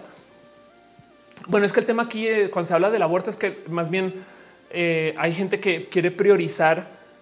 Esto es bien raro porque se supone que lo que dicen es que queremos salvar a las dos vidas pero la verdad, verdad es que lo que quieren es quitarle el derecho de decisión a la mujer. Saben, es como que es bien, es bien, es bien macabro eso, porque si quisieran defender a las dos vidas, entonces también estarían apoyando para que esa nueva vida tuviera una vida digna. Me explico, pero no es queremos que no puedas abortar.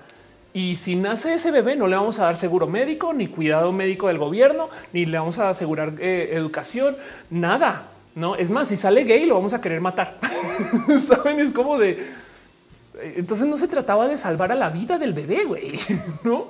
Em, pero bueno, en fin, eh, dice Ángel, qué buena forma inicial 2021. Gracias por apoyar. Eh, y dice Gama Volantis, justo eh, la interrupción legal del embarazo no es azar, es decisión personal. Exacto, exacto, total. No es para nada azar. Nicolás dice es verdad. Ok, dándole. Em, y Giovanni dice el aborto es un mal menor para evitar uno mayor. De hecho, hay estadísticas, aunque son estadísticas pop, pero mm, eh, creo que eh, Malcolm, a ver, la buscaré, eh, a ver si lo encuentro rápido. Pero hay un libro viejo, viejo, que se llama Freakonomics. Ya es viejito, pero la verdad es que puede que lo recuerden o no. Se les va a mostrar la portada y capaz dicen, ah, no mames. Em, es un libro que se volvió muy popular a eso de los 2000, que 2003, 2005 quizás. Em, que es un libro. Ah, es que no es de Malcolm Gladwell. Güey. Ok, qué bueno que lo encontré. Gracias, Google que busca em, como patrones raros que tú no verías a menos que hagas un buen análisis como de estadístico, no? Y el tema es que topa con un buen como de, datos específicos bien chidos y te los presenta. Es pop, es ciencia, es análisis pop. Hay cosas que se han puesto muy en duda, hay cosas que se han reanalizado, etc. Pero bueno, el caso es que tiene algunos puntos bien cool em, y los agarra justo desde los procesos de economía. Y uno de esos es despierta de cómo desde que se legalizó el aborto en Estados Unidos, años después se comenzó a reducir una cantidad ridícula de problemas sistemáticos de la inseguridad.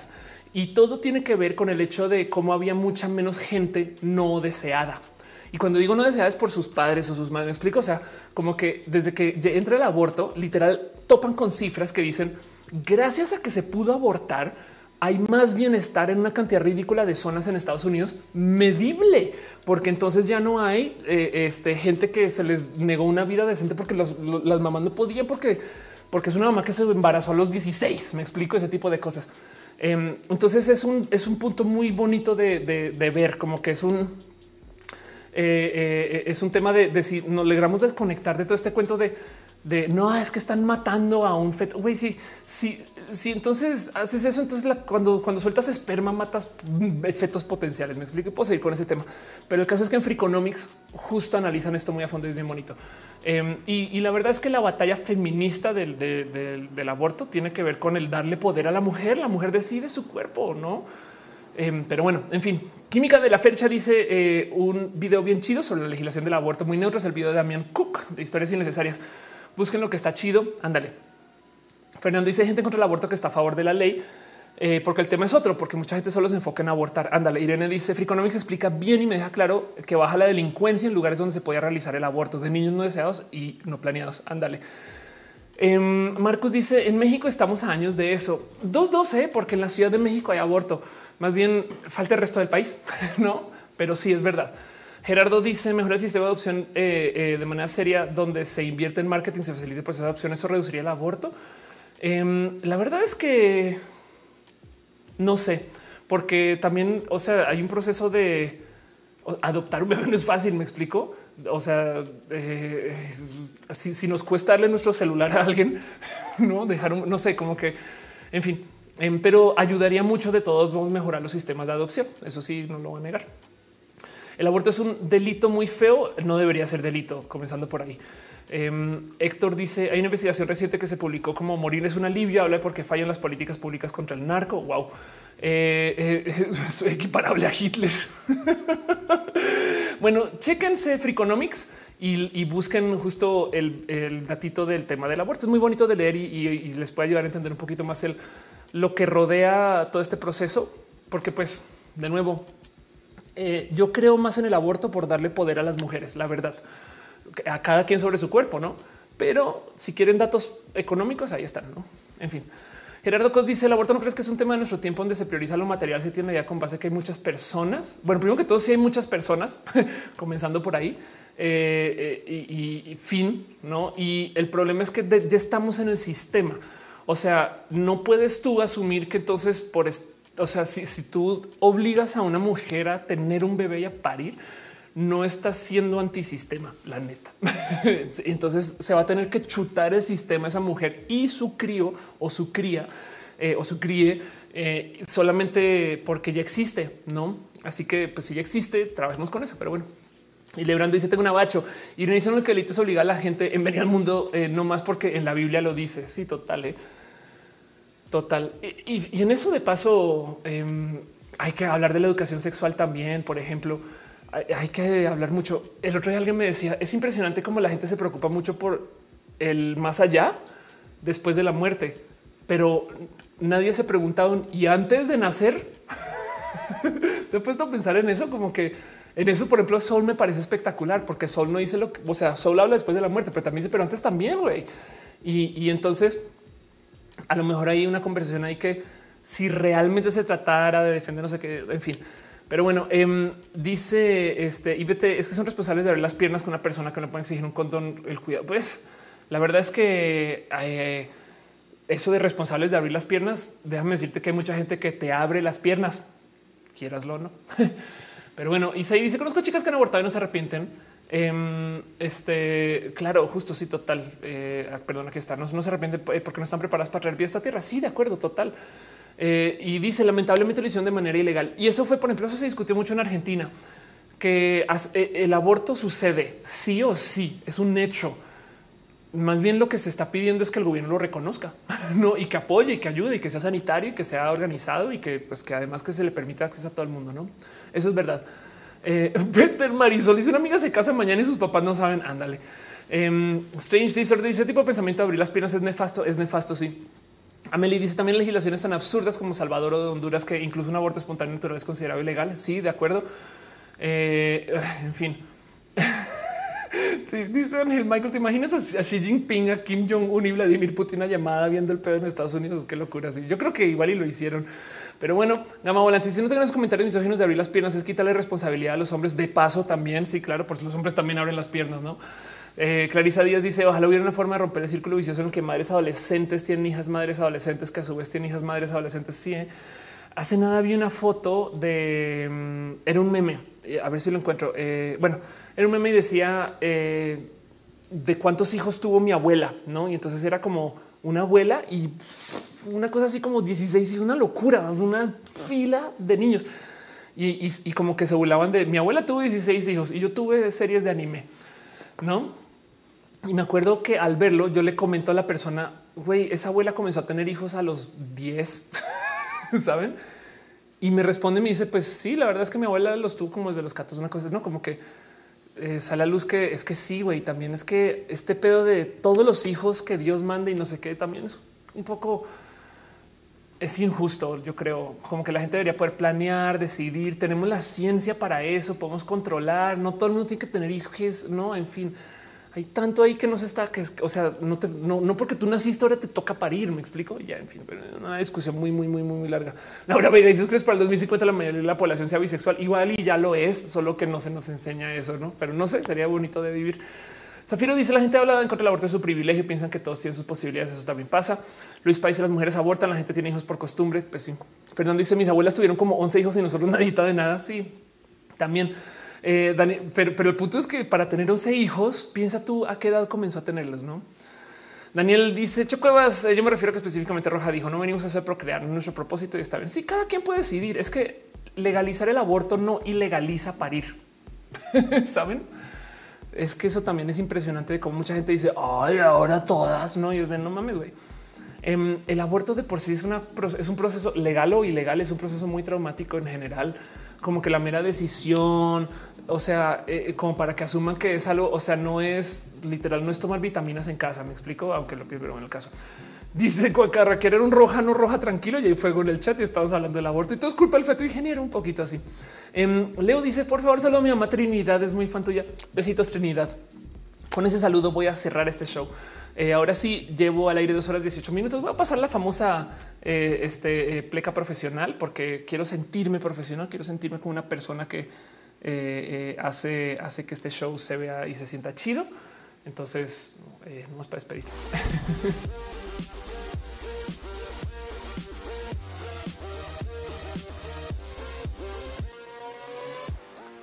Pero bueno, gente bonita, esto era un roja de prueba nomás. Voy a volver el próximo lunes. Em, igual y a lo mejor sale otro stream en esta semana. No sé, denme chance para organizar mis chivas. Pero eh, dice Denise, eh, está dejando un enlace ahí en el chat por si quieren un after de roja.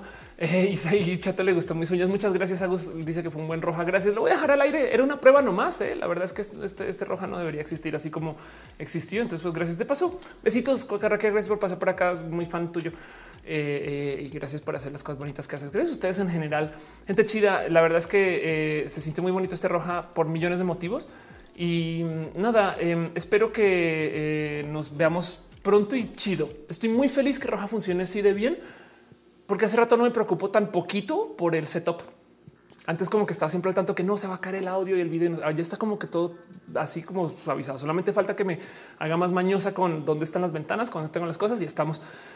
Pero como sea, un abrazo a Pablo Collarte, a Hildebrando Ramírez Tello Jiménez, a Mariana Rom Galvez, a Eduardo, a Gama Volantis, a Patricia Benítez, a Yare Loyo, a Saúl, a BBC, a Rom Morales, Alberto Mendoza, Upham y Aranza Teitzel, quienes dejaron sus abrazos financieros Em, este, en el YouTube. Si me dejan abrazos en el Twitch, eh, eh, ahorita no puedo checar porque mi ventanita de moderador no me dice, pero sepan que les tengo desde el fondo de mi corazón. Gracias por apoyar. Si se suscribieron, gracias por suscribirse. Si dejaron bits, gracias por sus bits. Les quiero mucho. Em, también abrazo a Lumas, Elut, Wendy, LM, quien dejó una cantidad ridícula, inmesurable de stars. Gracias de verdad. Perdón, no había visto qué es esto, Wendy.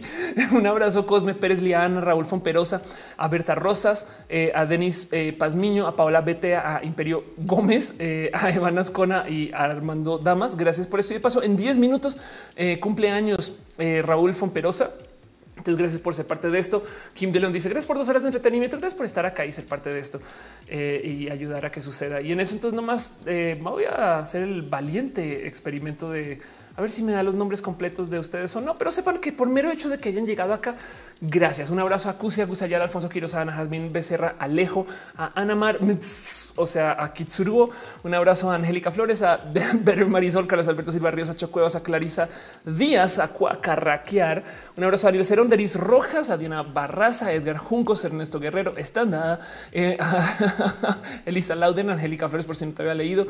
Em, un abrazo también a Eva María Martínez, Fernando FTM, Fernández, Aura Gama Volantis, Gerardo Cos, Giovanni Senpai, uh, Hidalgo, eh, Mendoza, Diego, ahí BTT, Raúl Ortiz Rivera, Irene Ortiz, Irina Gradenco, Hosta el Gradenco, ahí Chato, Jaime Martz, a Julián Jaramillo, Leo, Luis, Luis Camasca, Marcus Beto, Cian, Mónica Gavilanes, Nicolás Cars, New Luna, a la pastela de la cocoa, Praxiteles, a Relka y Saúl, Silvia Martínez, Simón Guardo, Yasmín Iba, Zafiro Hernández, Anomain Eco, Niyuluna, Moon. Yo sé que estás por ahí. Yo sé que también por ahí Ana Pani va a llegar en algún momento, una cosa así.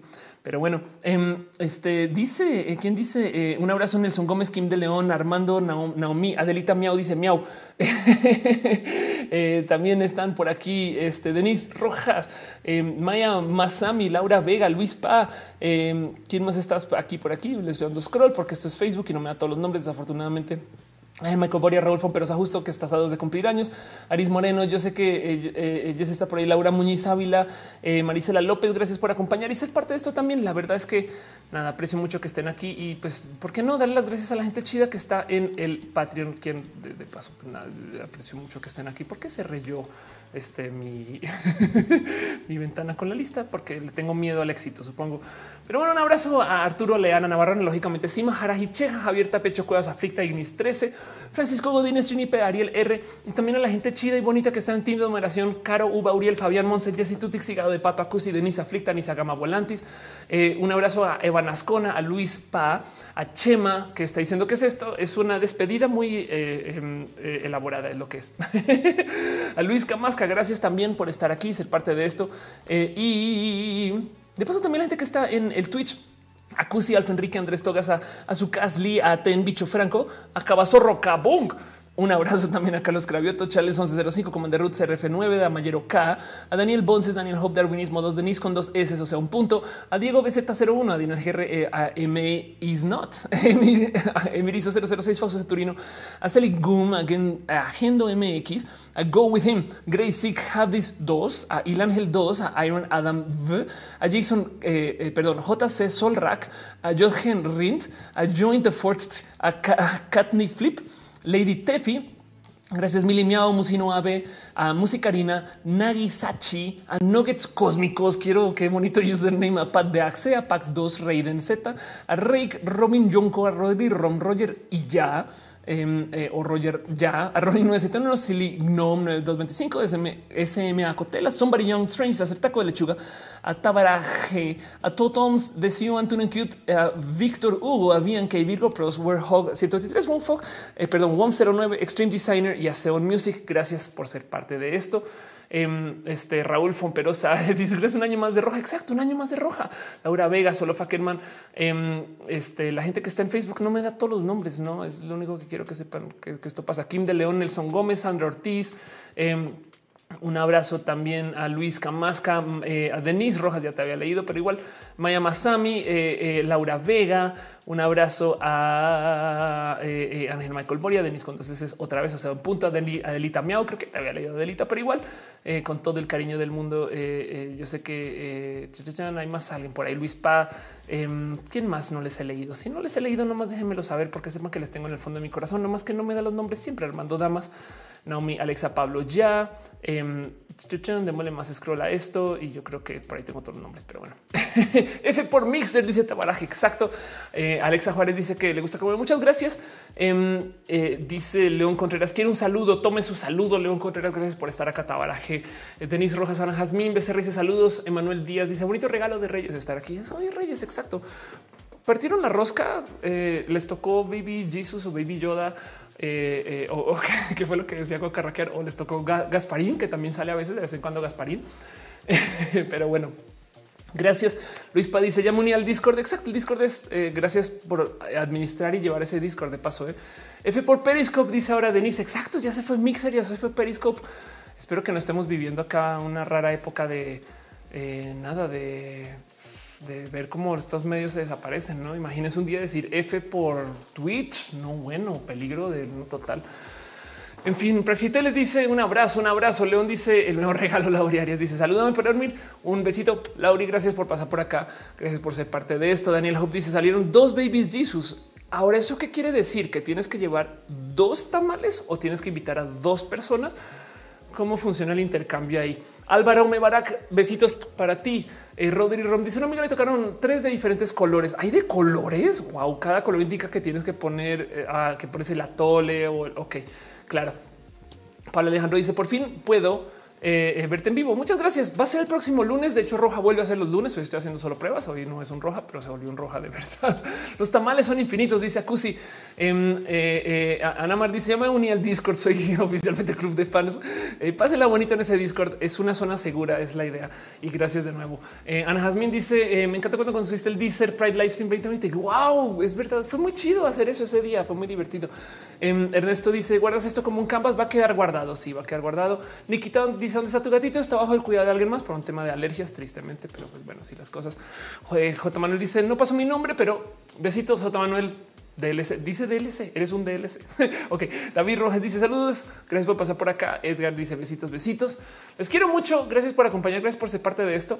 Em, tamales colombianos son otros y de hecho, de hecho, este, eh, eh, eh, pues bueno, sí son colombianos, iba a decir este Tolimes, pero bueno. Laura Els dice besitos, buenas noches. Zafiro Hernández dice me salió un artudito y un casco de Mandalorian. ¿Qué es esto? Octavio dice, ¿sabes hacer tamales? No, pero vivo a unas cuadras de un flor de lis Entonces puedo simular que los hago como que tipo de no caigan, lleguen a mi casa y cuando llegan mágicamente hay tamales en la mesa. Sí, eh, güey, los haciendo. saludos al Remix. Remix es un amor de paso. Sí, prometo que sí. Algún día me vuelvo a cruzar con Remix. Le mando saludos. Em, pero bueno, un abrazo a Alexa eh, Juárez. Espero este año sea mejor para ti. Espero este año mejor para todos. Va un año muy bonito. Vamos a tener muchas cosas enfrente y yo creo que eh, nada, gracias por me hicieron sentir roja hoy. Saben como que yo, yo, quería hacer solo pruebas y ver qué cosas. San Renard dice: No salió mi nombre. Besitos. Gracias por estar acá, Sam. Eh, eh, perdón, San, perdón, no San Sen, Sen Renard. Es que ya, ya leí bien. Sen Renard, gracias por estar aquí. Besitos, Sen, por estar por pasar por acá. Buen inicio de año. Buen inicio de año para ustedes. Espero que este año nos traiga cosas más bonitas y si no, este vamos a hacer que sean bonitas es el año de Schrödinger. Puede ser bonito y horrible a la vez. es lo mejor que les va a dejar. En fin, Marvin Rivera dice que eh, eh, es fan desde hace años. Tengo una foto. Qué chido. Wow, una expo cultura digital. Me pregunto cuál. Em, se te desea mucho éxito a ustedes. Acuario es tu año, es el año de Acuario. Eh, Luis Camasca, que es un gran año para todos. Me, da mucho miedo que sea el año de Acuario y que venga el calentamiento global, porque a lo mejor entonces nos están dando un pronóstico de todo lo que va a pasar. Pero bueno, yo, yo, yo no me voy a seguir burlando de eso. En fin, les quiero un chingo. Nos vemos este eh, eh, el lunes a las 8. Si hago un stream antes, les aviso si será bajo esta misma calidad sorpresivo. Vamos para hacer pruebas y para acompañarnos un rato, porque el planeado es el lunes. Los de antes, gracias por su apoyo, su cariño y su amor. Y formalmente volvemos el lunes. Capaz hacemos una malonería el resto de la semana. No sé, pero bueno, ahí hablamos en redes. Besitos. Bye.